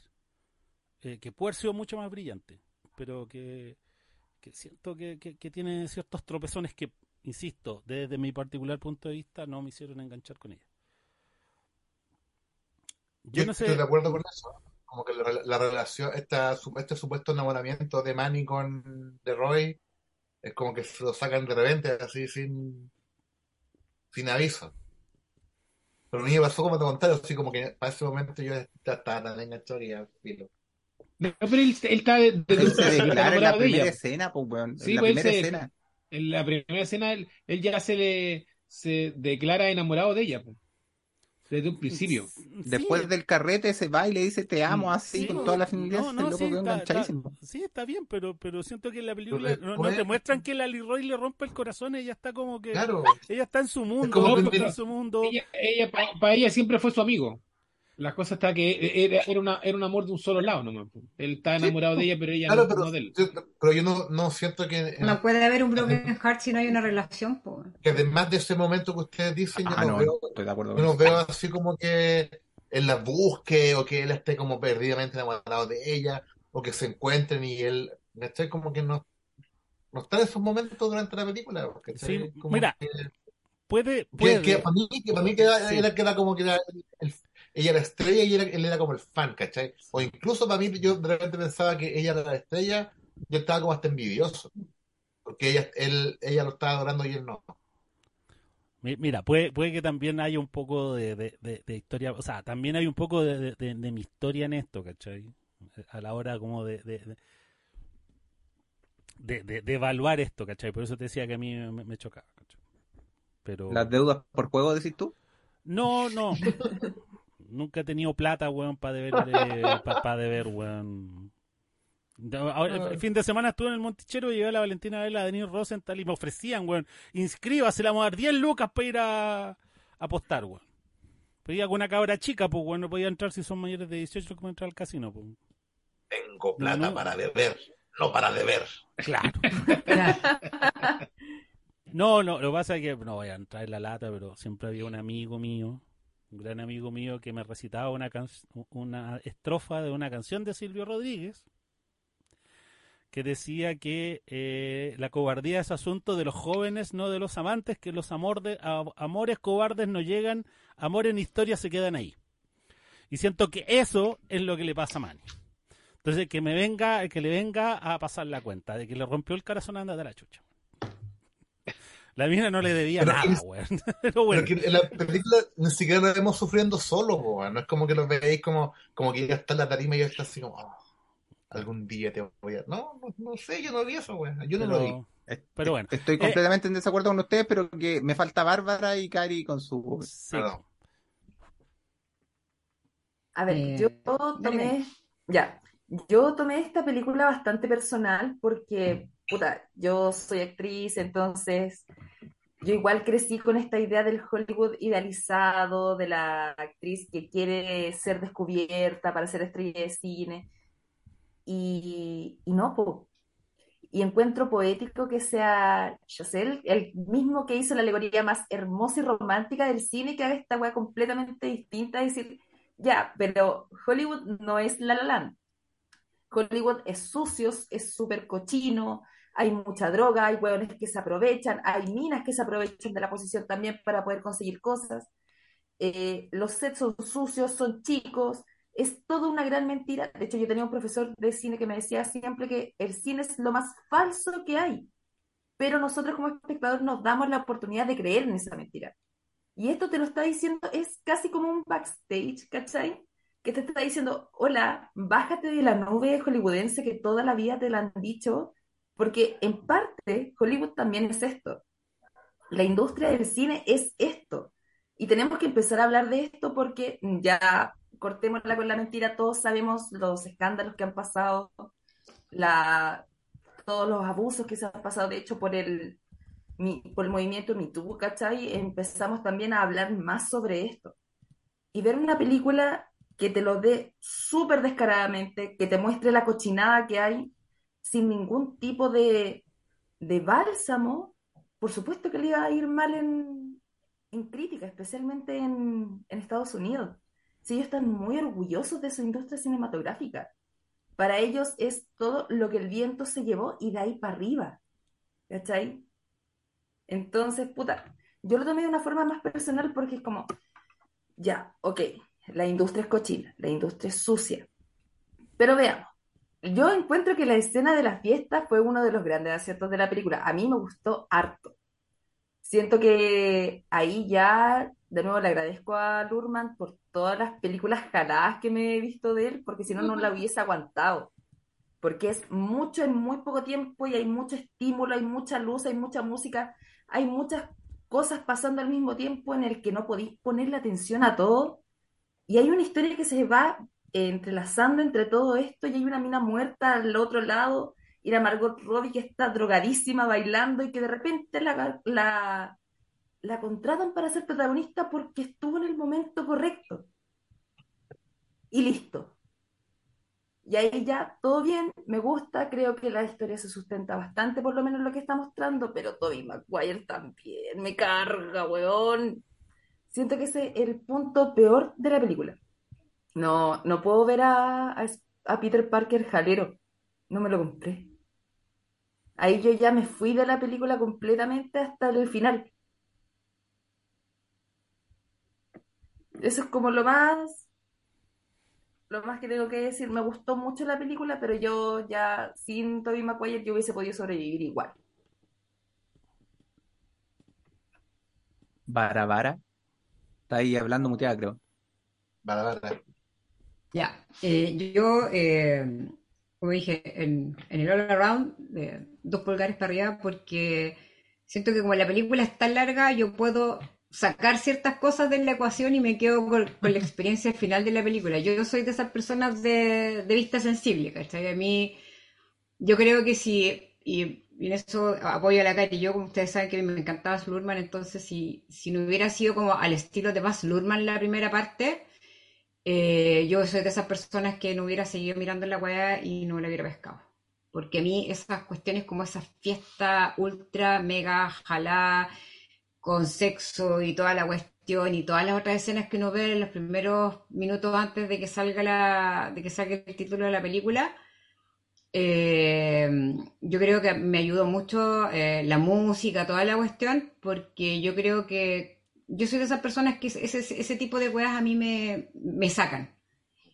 Pero siento que como aplicó mucho, o sea, yo, yo lo dije off, off the, record, eh, había dicho que yo sentía así como que Aronofsky, eh, Baz Luhrmann, Tarantino, Kubrick, no sé, había tenido como un hijo entre todos, había salido este Chazelle Jalao, ¿cachai? Que nos muestra esta, esta película. Y mm, yo creo que si no hubiera sido así como el estilo Baz Luhrmann al principio, así toda esta cuestión, ah, con la música de fondo, toda esta cuestión, yo hubiera eh, mirado para el lado y capaz que hubiera, hubiera sido, creo que han sido muy pocas películas las que yo he parado de verla. Y, eh, y pasé ese rato y como te digo, no fue, si bien es cierto, había cosas que molestaban a mi vista, pero no fueron suficientes como para sacarme de la película, sino que me metí en la película. Y, em, eh, y me encanta que dentro de toda esta cochina que te muestran en general, digamos, ¿cachai? Hablando de la fiesta, cómo se manejaba toda esta cuestión, te muestren lo lindo que era igual, pues, ¿cachai? Porque bacán que tenía, que te muestren que tenía la orquesta ahí mismo, eh, que tenía, como no tenía iluminación eh, especial, ¿cachai? Tenía que esperar la- eh, el sol, tenía que estar ahí, grabar esa hora, no sé qué, y toda esta, toda esta cuestión que había que era un, era como una, una cuestión sensorial súper heavy, la- más encima con la crítica de cine ahí, escribiendo y dictándole la cuestión. Esa cuestión yo le encontré, es, eso, esos minutos los encontré notables, yo los encontré la raja. Encontré, creo que de las mejores, creo que dentro de toda la película, mi parte favorita con la McRobbie fue esa parte cuando puedes es aguantar la lágrima y dejarla y esperar que no se quede la cuestión, porque cuando yo te diga y suéltala, y la vaya, bueno, con esto, con esto, no, ¿cachai? Era una cuestión muy bacana, es- es- esa escena yo la encontré maravillosa, como decían, después ver, no sé, estos gallos que vienen, cuando por fin ya van a grabar al, al, Brad, al, Brad Pitt, weón, todos los buenos detrás de él, el weón cosido, llevándolo, pero apenas por la loa. Y esa cuestión tiene que haber pasado, ¿cachai? O sea, si hasta, hasta Daniel Radcliffe reconoció que él grabó las no sé cuántas películas terriblemente curado, ¿cachai? Entonces estamos acostumbrados a ver lo que la, la terminación de las obras, que Chazelle te muestra la cuestión súper cruda y, y yo al menos, yo fascinada, o sea, cuando, cuando después ya llega el cine sonoro y, te, muestran cómo se empieza eh, a iluminar todo este escenario, todo el asunto, y veis que los buenos están cagados de calor, que el otro weón está en una cabina que está diciendo, por favor, weón, me estoy muriendo acá adentro, por favor. Y que- creo que se tiene que parar ahí porque el micrófono va ahí, toda la cuestión, y yo estaba fascinada viendo eso, porque sentía que era muy bacán. eh, eh, verlo, ¿cachai? No sabemos si a ciencia fuerza, a ciencia fuerza cierta fue exactamente igual como eso, pero tiene que haber sido muy cercano, ¿cachai? Lo más probable es que gente sí murió en el proceso, ¿cachai? Y sí fueron buenos que se murieron en una cabina cagados de calor, ¿cachai? Y, em, y yo hasta ese rato iba una a la en el- raja, en toda la cuestión, y- iba, yo, yo de curiosidad, y me pasó lo mismo que Claudio, la cuestión de la serpiente. Fue como... mm. Pero seguí, porque ya te, no importa. Estoy, metida en esta cuestión y ta- estaba fascinada. Pero aparece Toby Maguire y fue como... ah. Te juro, así, yo no. Y más encima con este weón que escupía todo el rato que ya lo encontré. O sea, las primeras escenas que vemos, weones, prácticamente es con sexo explícito weón, en, en- en la pantalla, ¿cachai? No me chocaron tanto como ver a este gallo que estaba a escupitajos todo el rato, lo encontré burdo. Esa weá fue burda. Y demás. Todo, toda la parte de Tobey Maguire, yo la, yo le decía al Pedro antes, yo la sa- sacaría a Tobey Maguire y me sigue gustando la película. Por eso yo, a fin de cuentas, como les decía en el All Around, a mí me encantó la película. Porque puedo obviar que estuvo Tobey Maguire en la película, la saco de la ecuación y yo lo pasé la raja con la película, me gustó, eh, la sentí. Todavía sí no entiendo por qué Manny tenía que ser el personaje principal, como que todavía no, no entiendo esa cuestión y tampoco también me pasó la clave decir, ¿por qué le rompió el corazón si la galla nunca le dio expectativas de nada? ¿Cómo te rompe el corazón alguien que no te dijo nunca nada, no, nunca te pescó? Pero eh, siento que es lo mejor que he visto de la Margot Robbie después de Yo, Toña. Creo que es su segunda mejor actuación. Eh, me quedo con esa parte de ella, como te digo, en la parte cuando estaba la cuestión del llanto, la encontré, pero fascinante. Y bueno, y se, se veía estupenda todo el rato, carretea, jalá como la mostraran. La buena se veía espectacular y eso, eso son muy pocas personas las que pueden decir que en su momento más destruido se ven más bacanes. Eso como a empezar, ¿no? Oye, yo tengo mucha, muchos como, como check, como bullet en el fondo ahí marcados con, con distintos temas. pero que me, quiero dar un gustito personal porque yo no pude estar en, TAR y, no lo, no lo he podido escuchar entero el podcast para ver qué dijeron, pero a mí me llamó mucho la atención eh, cuando comentaban TAR que decían que eh, era una película donde no juzgaban a la protagonista, donde el director ponía la cámara nomás y tú lo hacías así. Y yo estaba muy en desacuerdo con esa parada porque eh, el director se demora el 95% de la película en mostrarte la opulencia de, de, de todo lo que es ese ambiente, de, la, de las orquestas y la grandilocuencia de estos personajes.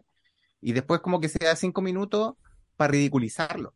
¿Cachai? Y lo ridiculiza, y de hecho hasta el público lo ridiculiza en el final de Tar, esa escena donde muestra a la gente disfrazada, una escena donde literalmente está ridiculizando al personaje. Entonces me da lata cuando dicen, oye, no te juzgaron al personaje. Weón, si lo hizo todo el rato, te mostró opulencia el 95% de la película y después se dio 5 segundos para darse un gustito personal, ¿cachai? Donde nos veía el personaje sufriendo. Y lo comparo un poco con lo que hacen acá en, en Babylon, y aquí viene el, el punto en el fondo, porque siento que eh, como que trata de repartir equitativamente, por un lado, dentro, insisto, dentro de la fealdad de esto, pero es el amor por el cine. Yo creo que el personaje de Manny lo que él representa es el amor por el cine, el amor genuino. Él, el, el Manny es el único que es genuinamente le gusta el cine, él quiere saber cómo es esto, quiere trabajar en esto, está dispuesto a hacer cualquier cosa. Él es el único personaje que ama el cine desde la perspectiva más ingenua de todos. Todo el resto de los personajes de alguna manera intenta sacar partido. La Margot Robbie tiene delirio de grandeza desde el día cero. Eh, Brad Pitt es alguien que está, eh, como, él mismo lo dice cuando conversa con la, con la periodista de alguna manera, es como yo te doy, tú me das y nos compartimos, ¿cachai? Esto es una relación win-win, etcétera. Entonces, claro, él no puede vivir sin eso. Eh, lo mismo el personaje de Sidney Palmer, que parte muy abajo, que tiene que aguantar a este otro weón que todo el tiempo le está criticando, le está pegando y de repente le toca subir y después vuelve a bajar. Entonces, la película constantemente es una, es el, es el recorrido en el fondo que probablemente le pasa a la mayoría de las personas que se meten en esta industria, en donde entras, subes y caes. ¿Cachai? No, no, sin punto intermedio. Y en el caso de Manny, tú tienes que él es el único con el amor genuino, ¿cachai? Por la, por esta cosa, y de hecho yo por eso decía que el final tiene mucho de eh, Cinema Paradiso, ¿no? Que este personaje llorando al ver la cuestión es como, un- un- no sé si es la idea, pero es un pseudo homenaje en el fondo a este Cinema Paradiso cuando él, pese a odiarlo, pese a quedarse dormido viendo esa última escena, y por, por favor no crean que estoy spoileando nada porque esta película yo creo que es inespoileable, ¿cachai? Ten- Es como esas cosas cuando te decían, tienes que vivirlo, sí, yo creo que esta sí, es una película que tienes que vivirlo.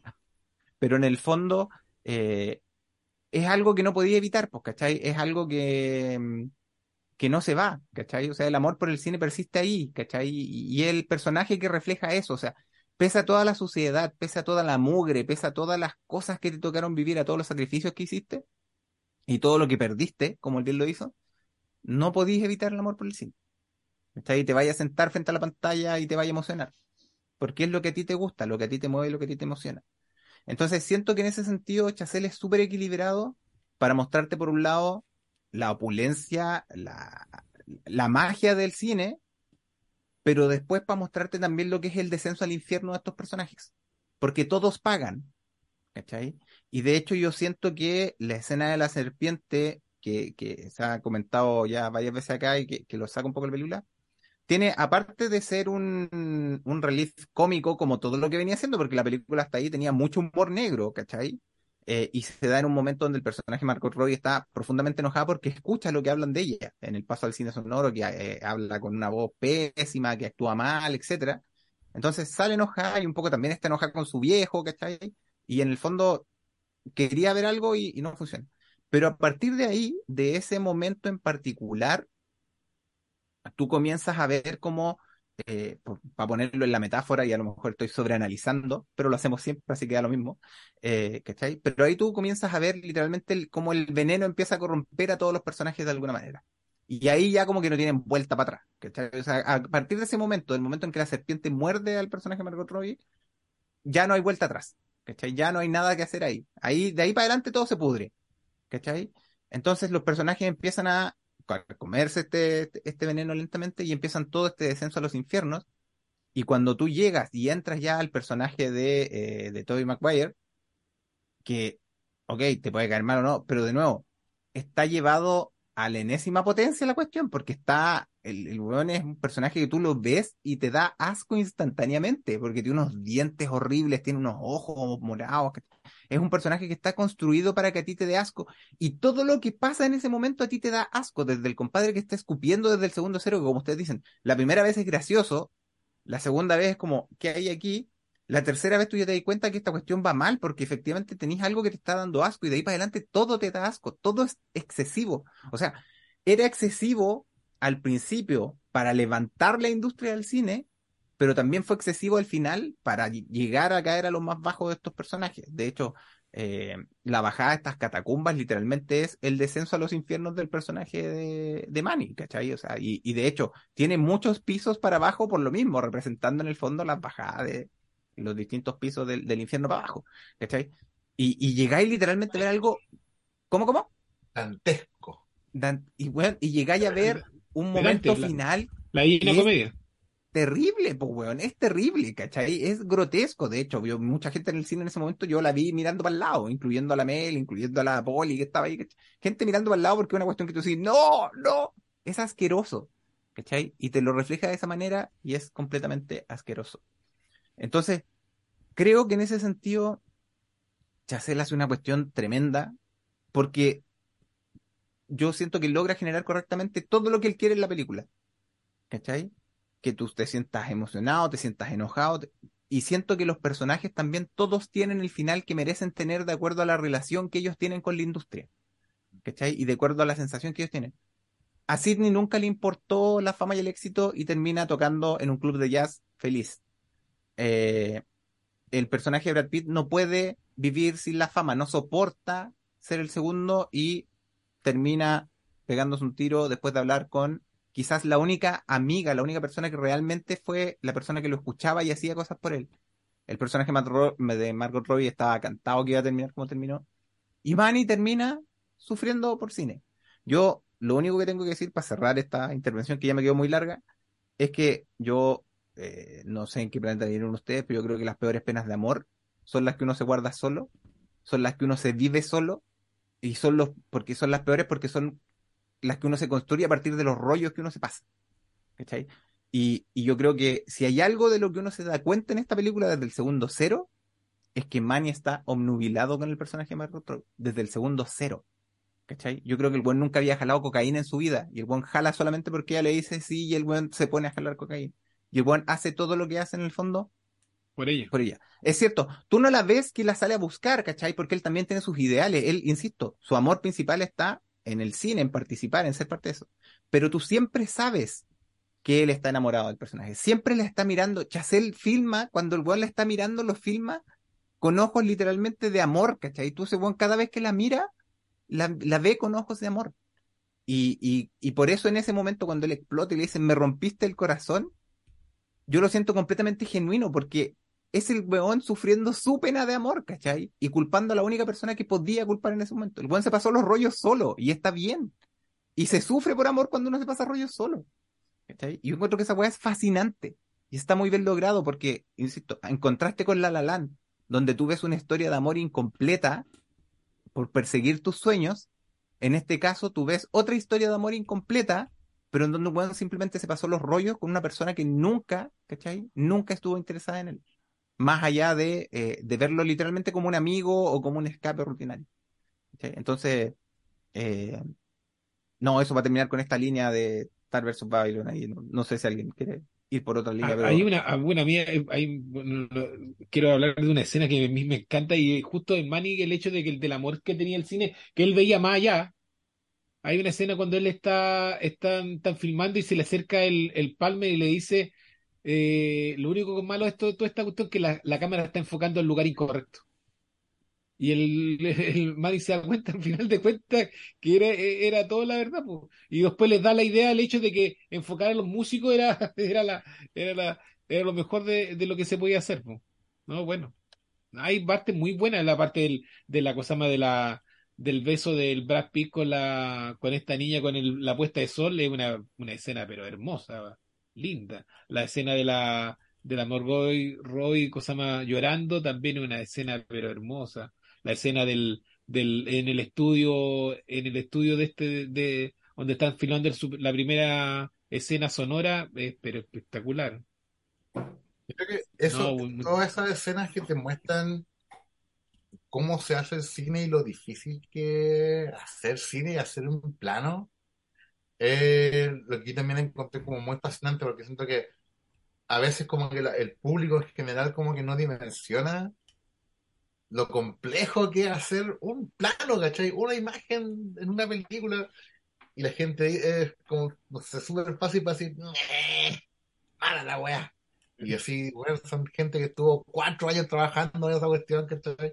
Pasándola de Kiko y Caco, y uno, uno, uno está en el público, "Meh". Y ¿cachai? Como que eso cuestión como que me hizo como que, eh, puta que lindo el cine, weón. Qué linda como es esta, esta artesanía, ¿cachai? Hay, hay un- hay una cuestión que me encanta mucho en, las- en, los sets de filmación, que es una cajita de madera que se llama el tres medidas, porque lo podéis poner de tres posiciones diferentes, ¿cachai? Y es una caja de, de madera que está en todos los sets de filmación y que a, pesar de, los avances tecnológicos y los drones y todo computarizado, esa cajita siempre está porque sirve para todo. Y me dio mucho gusto verla acá en esta película, ¿cachai? Como que está ahí en varias partes y los tipos la agarran cuando la, en la escena del cine mudo, el tipo la agarra y empieza como a darle contra la pared. Y es como, sí, pues ahí están como los detalles de cómo se hacen las películas, ¿cachai? Como en esa simple caja, ¿cachai? Que están todos los centros, nadie nunca ve porque están todos enfocados en la cámara, en las luces. Pero no, pues se da el punto, se da, se da un momento para darle un espacio a esa simple caja de madera, ¿cachai? Que al final es la artesanía básica del cine. Y eso lo encontré bonito, que te muestren cómo se hace la magia, ¿cachai? Este es como, ¿cómo se llama ese compadre que salió en la tele? Que te mostraba los trucos de los magos. ¿El mago enmascarado? Es Chazelle es mago enmascarado. Te muestra cómo se hace la, cómo se hace la salchicha. De hecho, Encontré- imagina. No, Ah, dale, dale, dale, dale, dale. No, de hecho, eh, siguiendo lo que dice el Pedro, es muy bonito la parte en la que Chazelle te muestra este backstage de las películas, porque claro, hay mucha pega en encontrar la luz necesaria para el plano necesario, y eso para una película que puede ser cotillera. Imagínate la pega que tuvieron que tener para hacer, no sé, po, Mad Max Fury Road, que es un deleite visual. Imagínate toda la pega y todo el cariño que tenéis que ponerle entre eh, director, actores, todo el equipo técnico para poder lograr un solo plano de esa weá que es maravillosa. Es súper bonito lo, lo que hace eh, ahí, pero es lo mismo. Te está mostrando en la misma película la contrapartida de que, oye, ¿sabes qué? Este mundo es un mundo súper sucio, es asqueroso, hay muchas weas que están mal en él, pero ¿por qué seguimos haciéndolo? Porque le tenemos amor a lo que hacemos. Y usted y el público o el espectador más bien le tiene amor al resultado. Claro.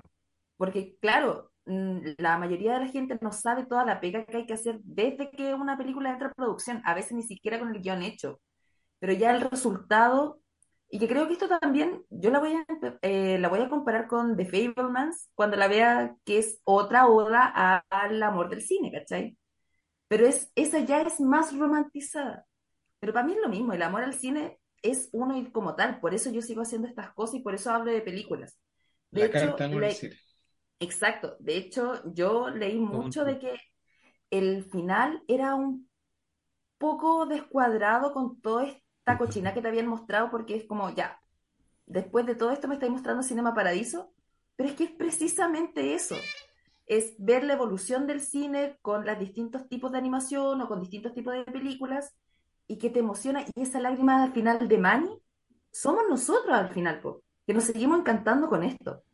Ay, aparte le quiero dar un punto al Keno de que uno de los peores amores que puede sentir uno es el que se pasa cuando se pasa rollo solo. Ese es uno de los peores. Porque ya sí, lograste una relación bacán, no funcionó, puta, qué pena. Pero cuando tú empezáis a hacerte rollo solo y empezáis a armarte la película con la familia y con el final feliz y todo, y al final nunca te pescaron, esa weá rompe corazón. Así que yo ahí apoyo al que no. Bárbara iba a comentar algo. Sí, a mí me pareció muy bacán todo lo que muestran cuando, en la época del cine mudo, cuando te mostraban cómo se escribían los, la- los, cartelitos que mostraban lo que estaba pasando o la frase que decían.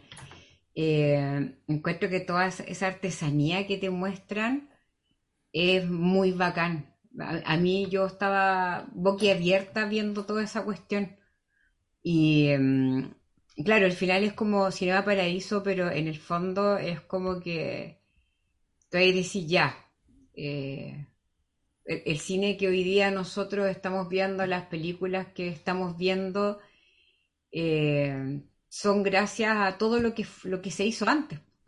En la forma que se hicieron las cosas, en los avances que se hicieron. eh, no estaríamos hoy en día viendo, la- viendo las películas que estamos viendo si no fuera por los que partieron haciendo cine mudo, ¿cachai? O sea, que te contaban historias de la forma más difícil de contarlas, o sea, de una forma súper artesanal, ¿cachai? En unos tierrales filmando, ¿cachai? Eh, eh, yo encontré, a mí, como les digo, esa- esas dos cosas a mí me sacaron como de la película, pero eh, yo al final quedé, puta, el final lo amé, me encantó el final, porque en el fondo, eh, precisamente, claro, uno, uno, eh, la pensaba, yo claro, vengo con la película recién fresca, tengo que masticarla todavía, ¿cachai? Pero, claro, si la pensáis, en el fondo cuando Manny ve a, a la Margot Robbie, ¿cachai? Eh, en el mismo momento cuando, porque ella es apabullante, es ar- arrolladora, ¿cachai? O sea, ella llega, pero... Y, y tú te encantas, igual que Manny con ella, ¿cachai? Porque nadie puede quedar indiferente ante la Margot Robbie, po, ¿cachai? Porque la loca puede estar pero wasted, ¿cachai? Y la loca se va a ver hermosa igual.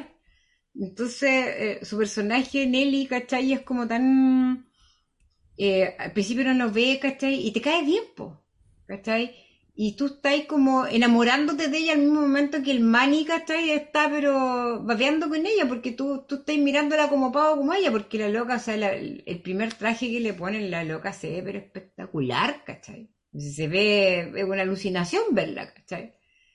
Entonces, con esa personalidad y todo, eh, igual me, me- hizo acordar mucho el personaje de Brad Pitt, me, hizo recordar un poco la, la pinta de Aldo Rain en, en ¿cómo se llama? Inglourious Basterds, ¿cachai? Y, y, y yo, yo pensaba, en mí- para mí, así cuando estaba en el cine, miraba a Brad Pitt y decía, bueno, póngale lo que quieran, pero tampoco lo van a fear, weón. Si igual es él, ¿cachai? Si igual se veía pero espectacular, ¿cachai? Y su personaje es muy entretenido. Yo también lo encontré pero muy bacán y, y sí, su final es súper digno, pues era, era acorde con, con él, ¿cachai? Y em, igual la periodista de espectáculo, ¿cachai? La encontré también notable.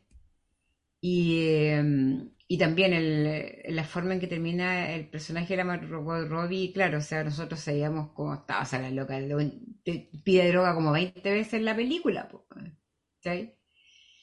Pero em, me gustó que tampoco Chazelle la mostrara em, al final, final, ¿cachai? Sino que fuera, se, difuminara, claro, ¿cachai? Se, se fuera así, tú sabes para dónde va esta cuestión, ¿cachai? Pero no, O sea, se no pierde la oscuridad. Claro, no, no la vamos a pisotear más, ¿cachai? La loca ya la pisotearon, ya escuchó todo lo que no tenía que escuchar, eh, lo ha pasado como las pelotas, ¿cachai? Porque su papá también lo utilizaba, ¿cachai? Y su papá es descarado, ¿cachai? Descarado, y eso pa- pasa, hasta el día de hoy en Hollywood. Tú tenías varios actores que son child actors, ¿cachai? Que hoy en día se han emancipado de sus papás porque se han sentido explotados por sus papás, ¿cachai? Entonces, lo que Damien Chazelle yo siento que nos muestra es como que, claro, el cine de, de hoy no sería lo que es si no fuera por todo lo que se dio en esa época, ¿cachai?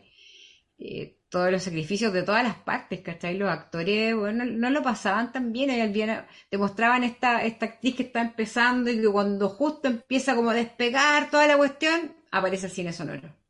Me encantó cuando Manny, eh, aunque llega al final, va a ver esta parte del cine sonoro, porque el, personaje de le dice, anda a ver qué tal es esta cuestión, anda a ver, y él sale pero así como, y lo llama por teléfono y dice, esto va a cambiar, va a cambiar todo.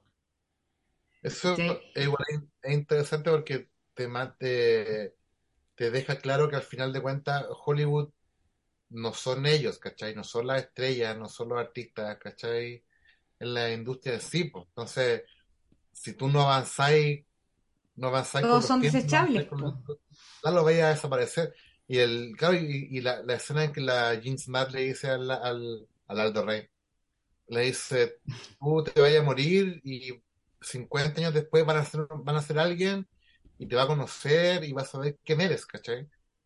Pero después vemos a la, a la Margot Robbie que nunca alcanza el nivel de estrellato que alcanza Brad Pitt y ella desaparece nomás por la oscuridad, ¿cachai? Y le dedican un pedazo chiquitito. Sí. Y, y también, pues, cuántas estrellas de Hollywood de los años 20 que en su momento fueron la escoba, ahora no, no sabemos quiénes son, no las recordamos. Pero esa es una historia que se ha repetido siempre, porque igual tenía ya actores más recientes, ¿cachai? Que también han fallecido, que ya no están y que... Claro, pero, pero por lo menos ahora, ahora los recordamos, que todavía los recordamos. Sabemos quiénes son todavía. Pero eh, el- hay muchas actrices que en su momento fueron la escoba en su año, dos años, pero ahora nadie se acuerda, ya no están, ¿cachai? No están en la memoria de nadie, del público general, ¿cachai? Tú decís Clark Gable, Greta Garbo, vino sin- pero ¿cuántas actrices y actores hubieron entre medio? Bueno, y había los que sepultaban también en, en los directores, pues, las mujeres, las actrices que, las que tenía Hitchcock que de repente no, no lo pescaron y el weón se dedicaba a sepultarla en la industria, ¿cachai? Claro, o o- claro, Y, de, de eh, alguna u otra forma desaparecieron y no lograron quedar en el, en el firmamento de las estrellas, po. Oye, y sin ningún asco, eh, te, te lo dicen así, pero con todas sus letras, cuando estamos en este, en este carrete desenfrenado al principio, y este, este viejo cerdo, cerdo, asco. Eh, Damien Chazelle jugó con mi estómago como juega eh, Yorgos weón. Hace lo mismo con mi estómago. Me tiene así muchas veces. Y eh, cuando te dice, pero te dice muchas veces, ah, pero es que arriba están las menores de edad. Ah, es que ella es menor de edad. Es que están... Bueno, dicen muchas veces menores de edad, así. Ni siquiera es como es una jovencita, menores de edad, menor de edad. La que había hecho la sobredosis de menor de edad y ni siquiera les importa como personas. Sino que dicen, ay, pero la necesitamos para mañana, ¿cómo se te ocurre invitarla a Nesky? Me gustó, no sé qué. Y después te di cuenta que la directora tampoco era tan importante porque ni siquiera se sabía el nombre de la cabra, sino que pregunta por la tetona. ¿Cachai? Ni siquiera sabía el nombre de la cabra. Y, y cuando el tipo dice, eh, ¿y ahí cómo la sacamos de acá? Eh, saca el elefante. No, pero es que el elefante era para más adelante en la fiesta. Eh, no, pero es que si ven el elefante no van a ver que lleváis una cabra que va con sobredosis y la vaya a dejar al hospital. Y eran como todos tan desechables para estos gallos que manejan la industria, que son estos titiriteros, ¿cachai? Que, que tú veí, ah, a todo esto, mención especial, Flea. Flea la embarró. Yo estaba así como, ¿es él? ¿Es él? ¿Es él? Eh, a la rápida y en mi vida, ¡oh, es él! Pues, es él, no es él, es que está demasiado serio para ser él. Pero, no, y, no, bacán, no o sea, no están pañales. Está, no, claro, o sea, eh, está, está esperando, No, está, no, estaba esperando el eres un gallina, maní. Claro, Demi Chazelle lo tomó de verdad en serio y le dijo, loco, aquí tenéis tenéis algo, ¿cachai?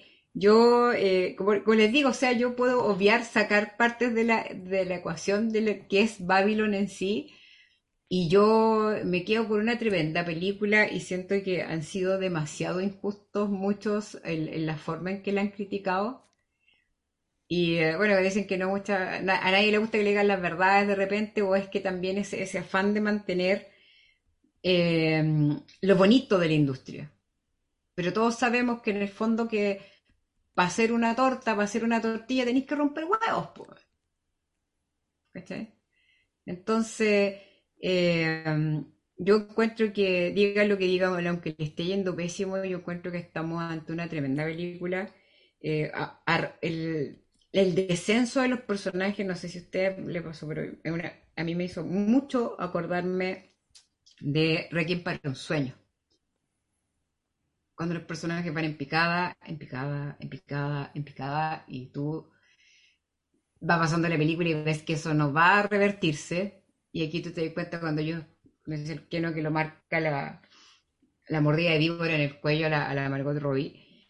Eh, los personajes van en picada y al final el único que logra salir medio parado ahí es el, el Manny, que es el que nos da, yo encuentro que esa escena bueno, la encontré muy linda, muy, muy linda, encuentro que yo él no lo había visto en otro lado y me encantó porque yo le creí la cara cuando él se enamora de la Margot Robbie a primera vista, le creí su entusiasmo cuando ve el cine sonoro y le creí cada una de sus lágrimas cuando él llora viendo esta, esta película sonora, ¿cachai? Donde él ve reflejado a la Margot Robbie el personaje de Brad Pitt, ¿cachai?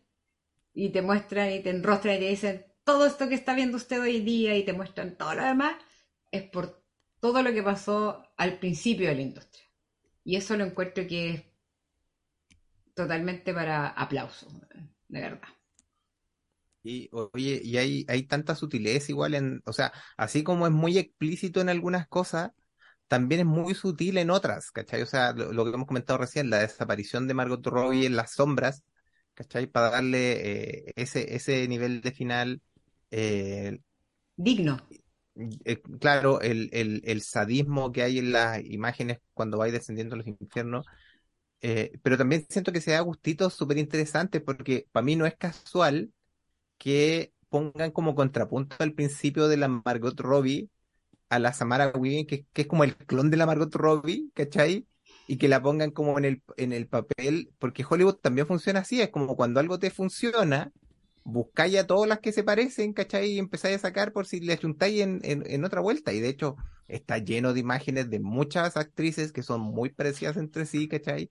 Y, y yo creo que también ahí Chazelle no es casual que ponga, reitero, a la Samara hacer ese papel como contrapunto ahí de, eh, de, de, de la Margot Robbie. Entonces también se da esos gustitos, eh, en, en algunos casos así como sutiles, y por otro lado están los que son explícitos totalmente, como la conversación que tiene la crítica con Brad Pitt, que yo también encuentro que es otro momento memorable y mágico dentro de la película. O sea, en el fondo ahí tienen la explicación perfecta, o sea, no, no existe un porqué, ¿cachai? Hay cosas que funcionan durante un momento y dejan de funcionar, como, como bien lo saben todos los fanáticos de los Simpsons y vieron el, el, el, mítico capítulo del Yo no fui, ¿cachai? Estas cosas funcionan durante un rato y después dejan de funcionar y, y, y es fantástico, ¿cachai?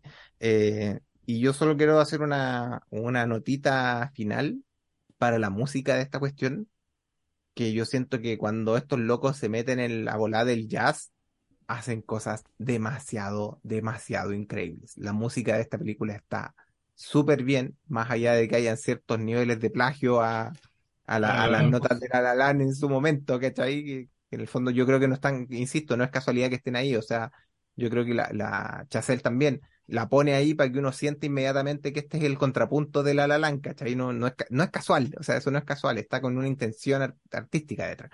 Y, y- pero solo decir que la música de esta película también funciona increíble, es tremenda y, y nada, pues de eso es como que uno sale de la película y quiere escuchar el soundtrack al tiro para gozártelo un rato más porque está muy bien también ahí la, la música, también. Two thumbs up para la música de, de esta película. Hoy vieron a Lucas Haas, Sí, pues, el- obvio. Uy, que está súper, A viejo. súper, uy, pero no, ni- ni- súper cambiado.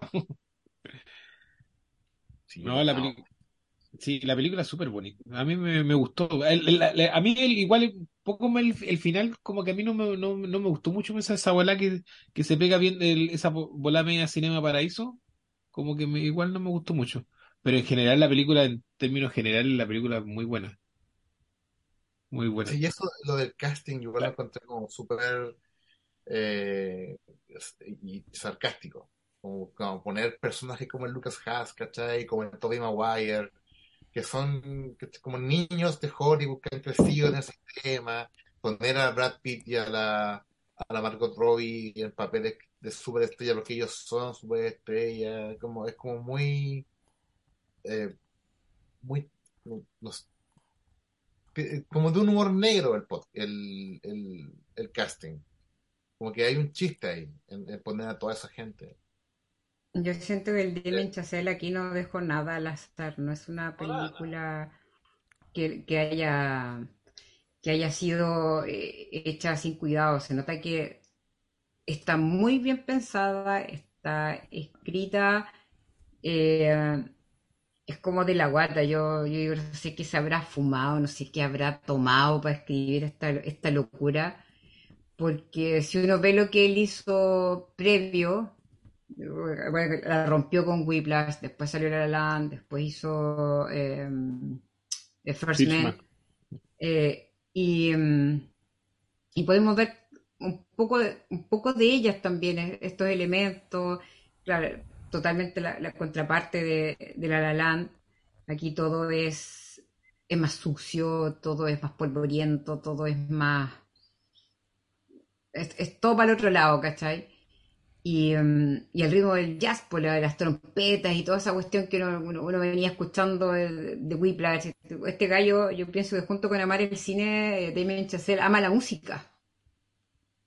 Tiene que amarla porque para haber dado con la persona que le hiciera un soundtrack así, porque la, la- yo te digo, yo venía en el, en el metro y después en el bus y después en el auto, y venía con la canción pegada, con, el- con- con los acordes del, del saxofón, los traía pegados en la, en la cabeza. Es como que se, se- se te pega, o sea, eh, y eso es como bacán, ¿cachai? Porque en el fondo eh, está, está bien hecha y, y insisto, que siento que están siendo muchos muy injustos con la película. Siento que, eh, claro, para algunos que no son de ver películas de tres horas, eh, se les tiene que hacer un poco larga, pero yo es pienso que está igual.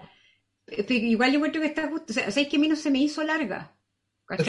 Fue como que. que yo creo que no es, no es fácil de ver para un espectador como común, ¿cachai? O sea, porque no es bonita de ver, es grotesca, a los cinco minutos hay un elefante con diarrea, ¿cachai? Entonces como que no es como para la gente que va, que está en el mall y digamos, oye, te vas a ver una película. No, no, no tiene un final satisfactorio para el público que no está acostumbrado a ver películas. Entonces, sí es una película difícil para el público general. O sea, para uno que le gusta el cine que, y que le apasiona esto, quizás la va a encontrar como brillante. Pero no sé si el, el público pasivo, no la gente que escucha el podcast, obviamente, sino que la gente que ve películas, no la gente que le gusta el cine, la gente que ve películas, no le va a gustar esta cuestión. Sí, pues es que es- hay mucha gente que es como de la idea de que me gusta comerme el bistec, pero no quiero ver cómo matan a la vaca. ¿Cachai? Claro, sí, Es como- es como eso. E- Es como eso, ¿cachai? Pero eh, yo, por ejemplo, soy de esas personas, yo ustedes saben que eh, yo hay películas que la encuentro fabulosas como esta, ¿cachai? Pero yo, por ejemplo, esta película no la volvería a ver. Porque yo no salgo happy de esta película, pues, ¿cachai? Salgo, si- sigo enamorada del cine, me encanta el cine, me encantan las películas y, y valoro todo y sé que esta es una película que, así como me pasó con muchas otras películas que yo las he visto y que me han marcado, eh, y que la he encontrado muy buena, eh, pero tampoco la volvería a ver porque no soy masoquista, ¿cachai? Sí, Eh, es, ¿cachai o no? Pero es una tremenda película y, y me da mucha lata que más gente no la vea, porque es como, es como que quiero que la vean porque en el fondo es como, eh, bueno, te lo están mostrando de una forma a lo mejor eh, no tan bacán, pero también yo pienso que, chuta, no tan bacán en el sentido de lo que te están mostrando, ¿cachai? Eh, porque también siento que los inicios del cine no tienen que haber sido una cuestión bonita, po, porque no había dónde, tenían que estar eh, haciendo las cosas de una forma... Efectivamente tiene que haber sido un potrero donde hacían las cuestiones, ¿cachai? Y estaban todos cochinos, y... pero yo me, me hizo, a mí, si hay algo que yo saco de esta película, es que a mí me, hoy día yo amo un poco más el cine. ¿Cachai? Amo un poco más eh, esta cuestión que nos convoca eh, y no me arrepiento de haber hecho 12 horas de travesía, ¿cachai? Para ver esta película. Pero es de esos días que uno dice, bueno, por eso, por eso estoy acá, pues, ¿cachai? Por eso viajé 12 horas, porque puta, vi una película, la raja, pues, ¿cachai? Y que ganas que más gente la vea. Porque películas como estas son las que te hacen amar el cine. Porque esta película te muestra sin tapujos, sin anestesia, te, te trata de mostrar la forma más cruda de cómo partió toda esta cuestión. Y al ver eso en, esta, en, este, en, en esa forma, me hace mucho más valorar las cosas que yo veo hoy en día. Por eso que al final, que viendo y, y sacando de la ecuación las cosas que me- a mí me pueden haber molestado o complicado en la película, sigue teniendo los dos pulgares para arriba porque al final de cuentas me gusta el cine, me gustan las películas, me gusta este arte, ¿cachai? Aunque yo no he estudiado nada que tenga que ver con cine, pero hoy me gusta un poco más gracias a esta película. Y yo pienso que esa es la gracia de toda esta cuestión. Y Singer, and, y ca- cantando bajo la lluvia que, que muestra el mismo periodo. O sea, a mí me pasó Eh, que eh, encontré que eh, esta película se me, se me parecía mucho a otras películas.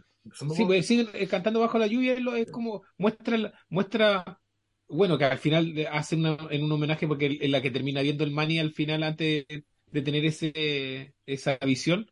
eh, es lo que muestra esa película cantando bajo la lluvia, el paso del cine del cine mudo al sonoro.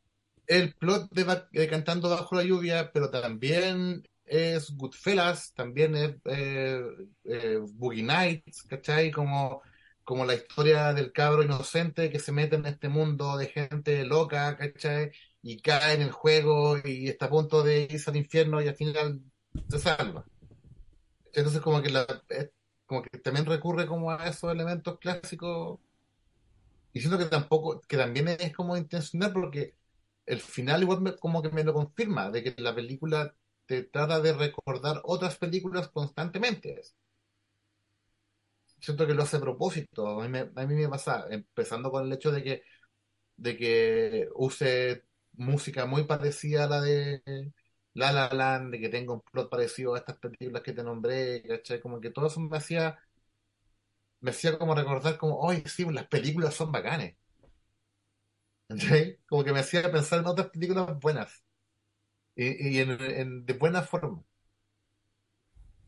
Eso me, pasaba a mí. Oye, que son buenas otras películas que te muestran.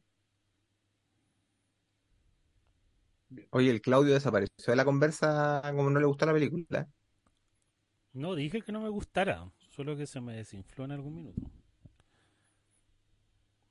Pero no es una película que haya salido odiando en ningún caso.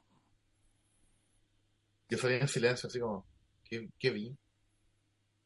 ¿Qué vi? Mencionaste varias películas y te saltaste Sunset Boulevard. Es que eso no lo he visto. Sí, pues Sunset Boulevard es una joya. pues. También- Saludo a la Liz que nos hizo cuando hizo el especial de Billy Wilder, que nos hizo ver ahí Sunset Boulevard, que que qué joya, que weón. también es la que historia.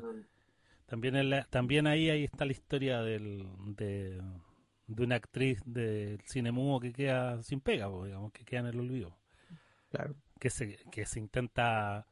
que tiene un poco lo que le pasa a Brad Pitt, pues se niega un poco a esto a, a ir desapareciendo. Exacto. No sé, el, ¿ustedes cayeron en cuenta el, el cast del personaje del productor, del Bo Walsh? ¿Cuál Que se productor? parece a Har- Harvey Era Weinstein. Harvey Weinstein, Ah, sí, Sí. por Harvey Weinstein todo el rato. todo el rato. Habían como dos Harvey Weinstein. El dueño del estudio y otro guatón más que andaba por ahí. Que aparece después. Es que, es que habían dos El productores, George- po, el, que de Pero hecho el, uno, el dueño, el, dueño de, el dueño de la casa donde se hacían las fiestas. po. el, el el- viejo el- el guatón dueño era el productor, pues si el- la fiesta la era, de- era del weón. No, no, que- no era, ese, no, era, no era ese gordo. Era el gordo que aparece después en la escena del cine mudo y al, al que no lo retan cuando llega yendo. Ah, Es el productor. es el dueño de la casa. Es el productor. No, pues ese es como el, ese es como el, el dueño de, de todo. Sí, po. Sí. El productor que como el Big Boss. es que están los dos Big Boss, pues está él y está el otro que creo que el único personaje histórico ahí, que es el Talbert, que era el cabro, que era el otro productor, que, que fue un Aquí weón- de la, de la Metro. sí, era el- director de la Metro. El, pro- el productor de la Metro y que murió joven el, el tipo, pero considerado un genio. Sí. Eh, fue el buen que rescató a los a los hermanos Marx cuando estaban cayendo en el olvido. Un buen Sí. muy capo, considerado muy capo dentro de la industria. Sí, pues, y, y Y este, que de hecho, este- este perdón, estudio- Y de hecho creo que eh, eh, sale el mismo personaje, o sea, el personaje está también representado en esta película, la de David Ah, Fincher. En Monk, Monk, Monk. Ahí se me olvidó. Ah, sí. Y él también actúa en Social Network. Sí, el mismo. Manchela, Manchela, ¿cuánto se llama el compadre? ¿Y aquí hay algo más que decir de esta gran película? No, no, yo creo que estamos. Sí. No sé si alguien quiere algo bueno. Todo es spoileada, pero que la vayan a ver igual. Vayan a verla. Oye, sí, el ¿cuánto que se llama esto? El, el Google dice que costó 80 palos verdes esta película. Aprovechado. No es que, no es que le hayan dado tanto, tanto presupuesto ni tanta bombo en fiesta a la promoción, así que no creo que hayan gastado tanto más ahí. Pero uno mira lo que ha recaudado, así como en general, y lleva 15 palos verdes. Nada, nada. Y mira, de hecho, en el doméstico lleva 15 millones 232 mil 760 y en el internacional lleva 761 mil dólares.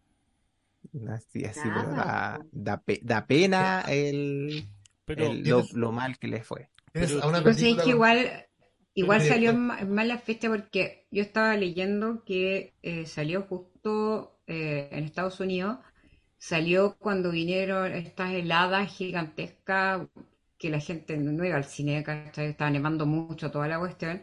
Ah. Y también le tocó chocar con, con un monstruo llamado James Cameron, po, weón. Dijiste helada gigantesca, yo sé cuál, cuál hada.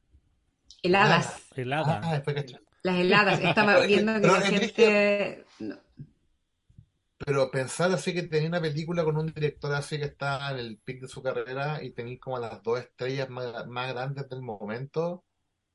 Y no. Y no. No te dice, te dice que no es garantía de nada, pues, pero además Te dice que la- las estrellas de Hollywood ya son cosas del pasado. está- Ya no, no, no, jal- no jalan tanto Pero- a- eh, eh, audiencia. Brad Pitt nunca ha jalado tanta audiencia, ni la Margot Robbie tampoco. pero No, además, porque, son- porque está en una época que no pasa eso. sí, pues, pero, pero además, o sea, aquí mismo en el caso de Chile, pues, en Babylon, que el- ¿Cu- ¿cuánto les costó a ustedes verla? Sí, no. ¿Cachai? O sea, el, el- el cine que yo tengo más cercano, que es el del centro, tenía una función en la noche, a las nueve y media. Me- Nueve y media. Entenderás que no me iba a meter a las nueve y media para salir a las doce de la noche en el centro para que me cuelguen, ¿cachai? Eh, así, así también la productora a nivel mundial se ha preocupado de intentar recuperar las lucas. O sea, ni aunque, ni aunque tenga nominaciones a todas las categorías, ni gane las categorías, va a recuperar la, la inversión. No tiene por dónde. Y- Eh, y- yo creo que que- fui yo, y yo creo que no habían están dos funciones. Estas eran dos funciones hoy día versus, yo me, me- me miré la cartelera, habían para el día de hoy 25 funciones de Avatar en ese cine. 25 funciones. Oye, y sabéis que yo cuando iba, en- me tocó entrar y justo en la sala, una que estaba poco antes de llegar a la mía, veo que viene saliendo gente, pero un montón de gente viendo Avatar. De hecho, yo llevé a la Bárbara la semana antepasada y la sala estaba casi llena, estaban como vacías las dos líneas de adelante nomás. Y después cuando salí del cine, iba saliendo otra función de Avatar, iba entrando otra. Era hasta la de 4DX, iba entrando, bueno, caleta de gente, pero mucha, mucha gente. Y esta, esta película tenía dos funciones. A mí me costó caleta encontrar también una hora que me permitiera volver acá, ¿cachai? Para llegar a la hora, pues. Y eso, eso es penca igual, porque en el fondo eso desincentiva al, al espectador, ¿cachai? Y aparte que tampoco a la gente le gustó mucho First Man, yo pienso que fui de las pocas personas que le gustó, porque a mí me gustó First Man. Y eh, entonces tienen que haber dicho lo que dijo el socio Pedro, que ahora está diciendo, ah, qué buena la película, pero si alguien leyó el chat, decía, ah, Devin Chazelle está en decadencia. Digo, en decadencia, lleva tres películas, ¿cachai? Y tu amá y La La Land y fue la segunda película que hizo, y dijo, había dicho decadencia, y yo dije, no, No, no pues, dije o sea, decadencia, lo dije así que eso dijiste decadencia. Dije, voy a buscarlo, dijiste decadencia. Ya, pero entonces, vemos Oye, pero- como el, el Sí, reconocimiento en premios. ¿Cómo vamos? Pero, pero tampoco, tampoco es, es- es un tipo eh, que podamos decir que sea un tipo que haya tenido films extremadamente exitosos, digamos, Whiplash, La La Land. Son películas que, que, que le fue bien, pero que eran de bajos presupuestos. Yo me acuerdo que, que, que La La Land, eh, como para el mundo cinéfilo, llegó con harto, harto boom. Me acuerdo que, que en ese Mm. momento estaba el Pedro, estaba la Lepín, y el Pedro, puta, le dio mucha promoción porque él la vio en... No, no este, no este, La, no este la vimos, Pedro. la vimos en un festival. La, Sí. la vieron en, en el Inedit, parece. Exacto. Y que, el, y que el Pedro dijo que a lo- el, el Peter Bonchantúa, para que no se mezcle con el socio Pedro, que ya después del primer baile estaba llorando, ¿cachai? Pero fue una película que, que, que, que, que la, la, la distribuidora BF le, le metió hartas fichas y no sé qué tan bien le habrá ido acá, ¿cachai? Entonces, como Chacel un tipo para un público más cinéfilo, no es alguien que conecte con las grandes audiencias Es todavía. un autor, pues, weón. Ya sé, Es es un para, autor. para los premios, no es para, los, pu- no es para el público, es para los es premios. que si yo hubiera, yo hubiera visto esta película sin haber visto lo que había hecho Chazelle antes, yo no, o sea, yo, al menos yo, al menos esta película no me hubiera imaginado que lo hubiera hecho él. Si hubiera ido a ver esta película sin saber quién era el director, Obvio sí. eh, yo no, es que tú te has visto 800 veces La La Land y eso no vale. po. no sé, Estamos hablando, estamos hablando, estamos hablando de, de la, pero por eso te digo, yo no hubiera sabido que él, porque podéis reconocer muchos directores ahí, ¿cachai? Podéis ver mucha influencia, entonces me hubiera costado saber que era Chazelle. Me hubiera, me hubiera costado imaginar que Chazelle, después de mostrarte eh, Whiplash, después de, que te ve, eh, después de ver La La Land, esta historia de amor, toda la cuestión, y después First Man, como que no me cuadraba con él esta película. Esta película yo le hubiera tirado a un director más, un, un Aronofsky, pues, bueno, ¿cachai? Porque es de esa fondo escena que te golpean, toda la cuestión, ¿cachai?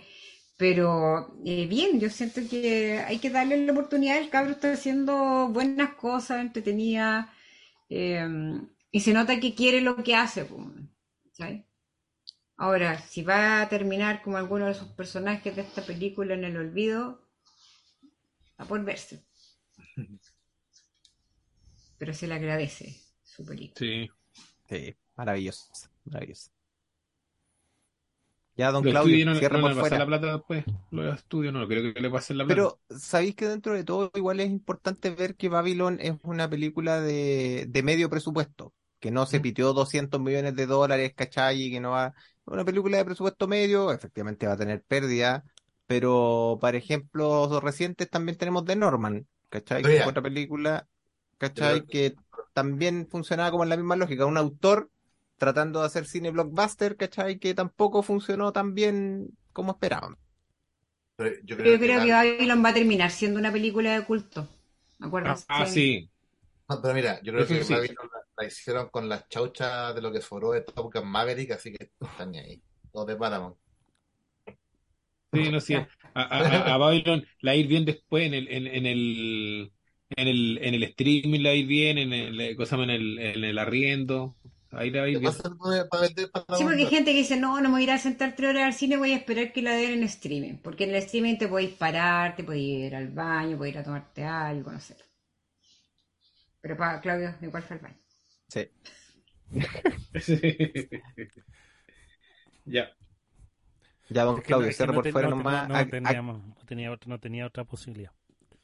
De Agradezcamos hecho, me, me- me fui en el momento en que estaba. eh, creo que fue el momento en que Brad Pitt le estaba dando la entrevista a la periodista. Fue como que en ese minuto. Oh, oh, Y, fui y fui así, pero. Rapidito. Sí, no, pues, No pues, que- ¿Ah? Dijiste, no creo que esta sea la mejor escena de la película. No, no, no, no, no, no estoy hablando de la escena cuando Brad Pitt le va a pedir explicaciones, que esa escena es una maravilla, Ah, sino cuando al tipo le están haciendo la entrevista Ah, antes de, de que ella la redacte, digamos. E- ese Ah. Y, y bueno, aquí hay cuatro hombres y saben que por algo uno dice echarla corta, pues, weón, porque es corta, pues, weón, no me perdí nada. y Y el bueno, cine, y el cine, el cine ahí de, de Ñuñoa está todo cerca, entonces uno corre, vuelve, listo. En fin, ya. Eh, sí. Agradecemos a, la- a, a, a Cari por estar presente. Sí, sí, ella quiere, Gracias por la invitación. sí, ella quiere ser parte aquí, esta respuesta abierta. Eh, No, yo feliz. De hecho, si quieren algún otro día invitarme, yo encantada vengo a hablar con ustedes. La pasé muy bien. En- encantada, encantada vieja de Chillana. Conce para poder ver la película. No, no sería la primera vez, así que ya igual nomás. El amor por el Ah. cine, po. He viajado a Santiago para ver películas, a Conce. Bueno, ahí el, el, el que no es el que está a cargo del WhatsApp para que te agregue. Eh, el administrador. Así que, bueno, sí, pues ya son, uff. Oye, es tarde ya. Sí, podcast. Sí, La, bueno, partimos, partimos tarde, pero llevamos como dos horas y, dos horas y media, un poquito, puede que un poquito menos. Eh, nada, pues ya nos veremos. el- se vienen la- las nominaciones. eh, tenemos un podcast ahí grabadito que va a salir pronto. Eh, va a salir después de este, porque estábamos esperando que las películas se estrenaran para, para poder eh, subirlo. Así que probablemente eh, nos estaremos viendo cercanos a marzo, ya que la cartelera baja. Ahí vamos a estar conversando con mis compañeros para ver si hay algo interesante que se pueda grabar, pero ya estamos entrando en periodo de vacaciones casi todos, así que si no es así, Sí. nos, veremos, nos veremos pronto, pero, pero ahí Sí, en algo, en algo marzo yo creo, porque Así que, febrero. Así que muy, muy, muy, muy agradecidos, se nos cuidan. Recuerden que mm, eh, si están en YouTube, den like, compartan, comenten, eh, dennos algún feedback. Así que será hasta la próxima. chao. Chao, Adiós. cuídense. Chao, chao.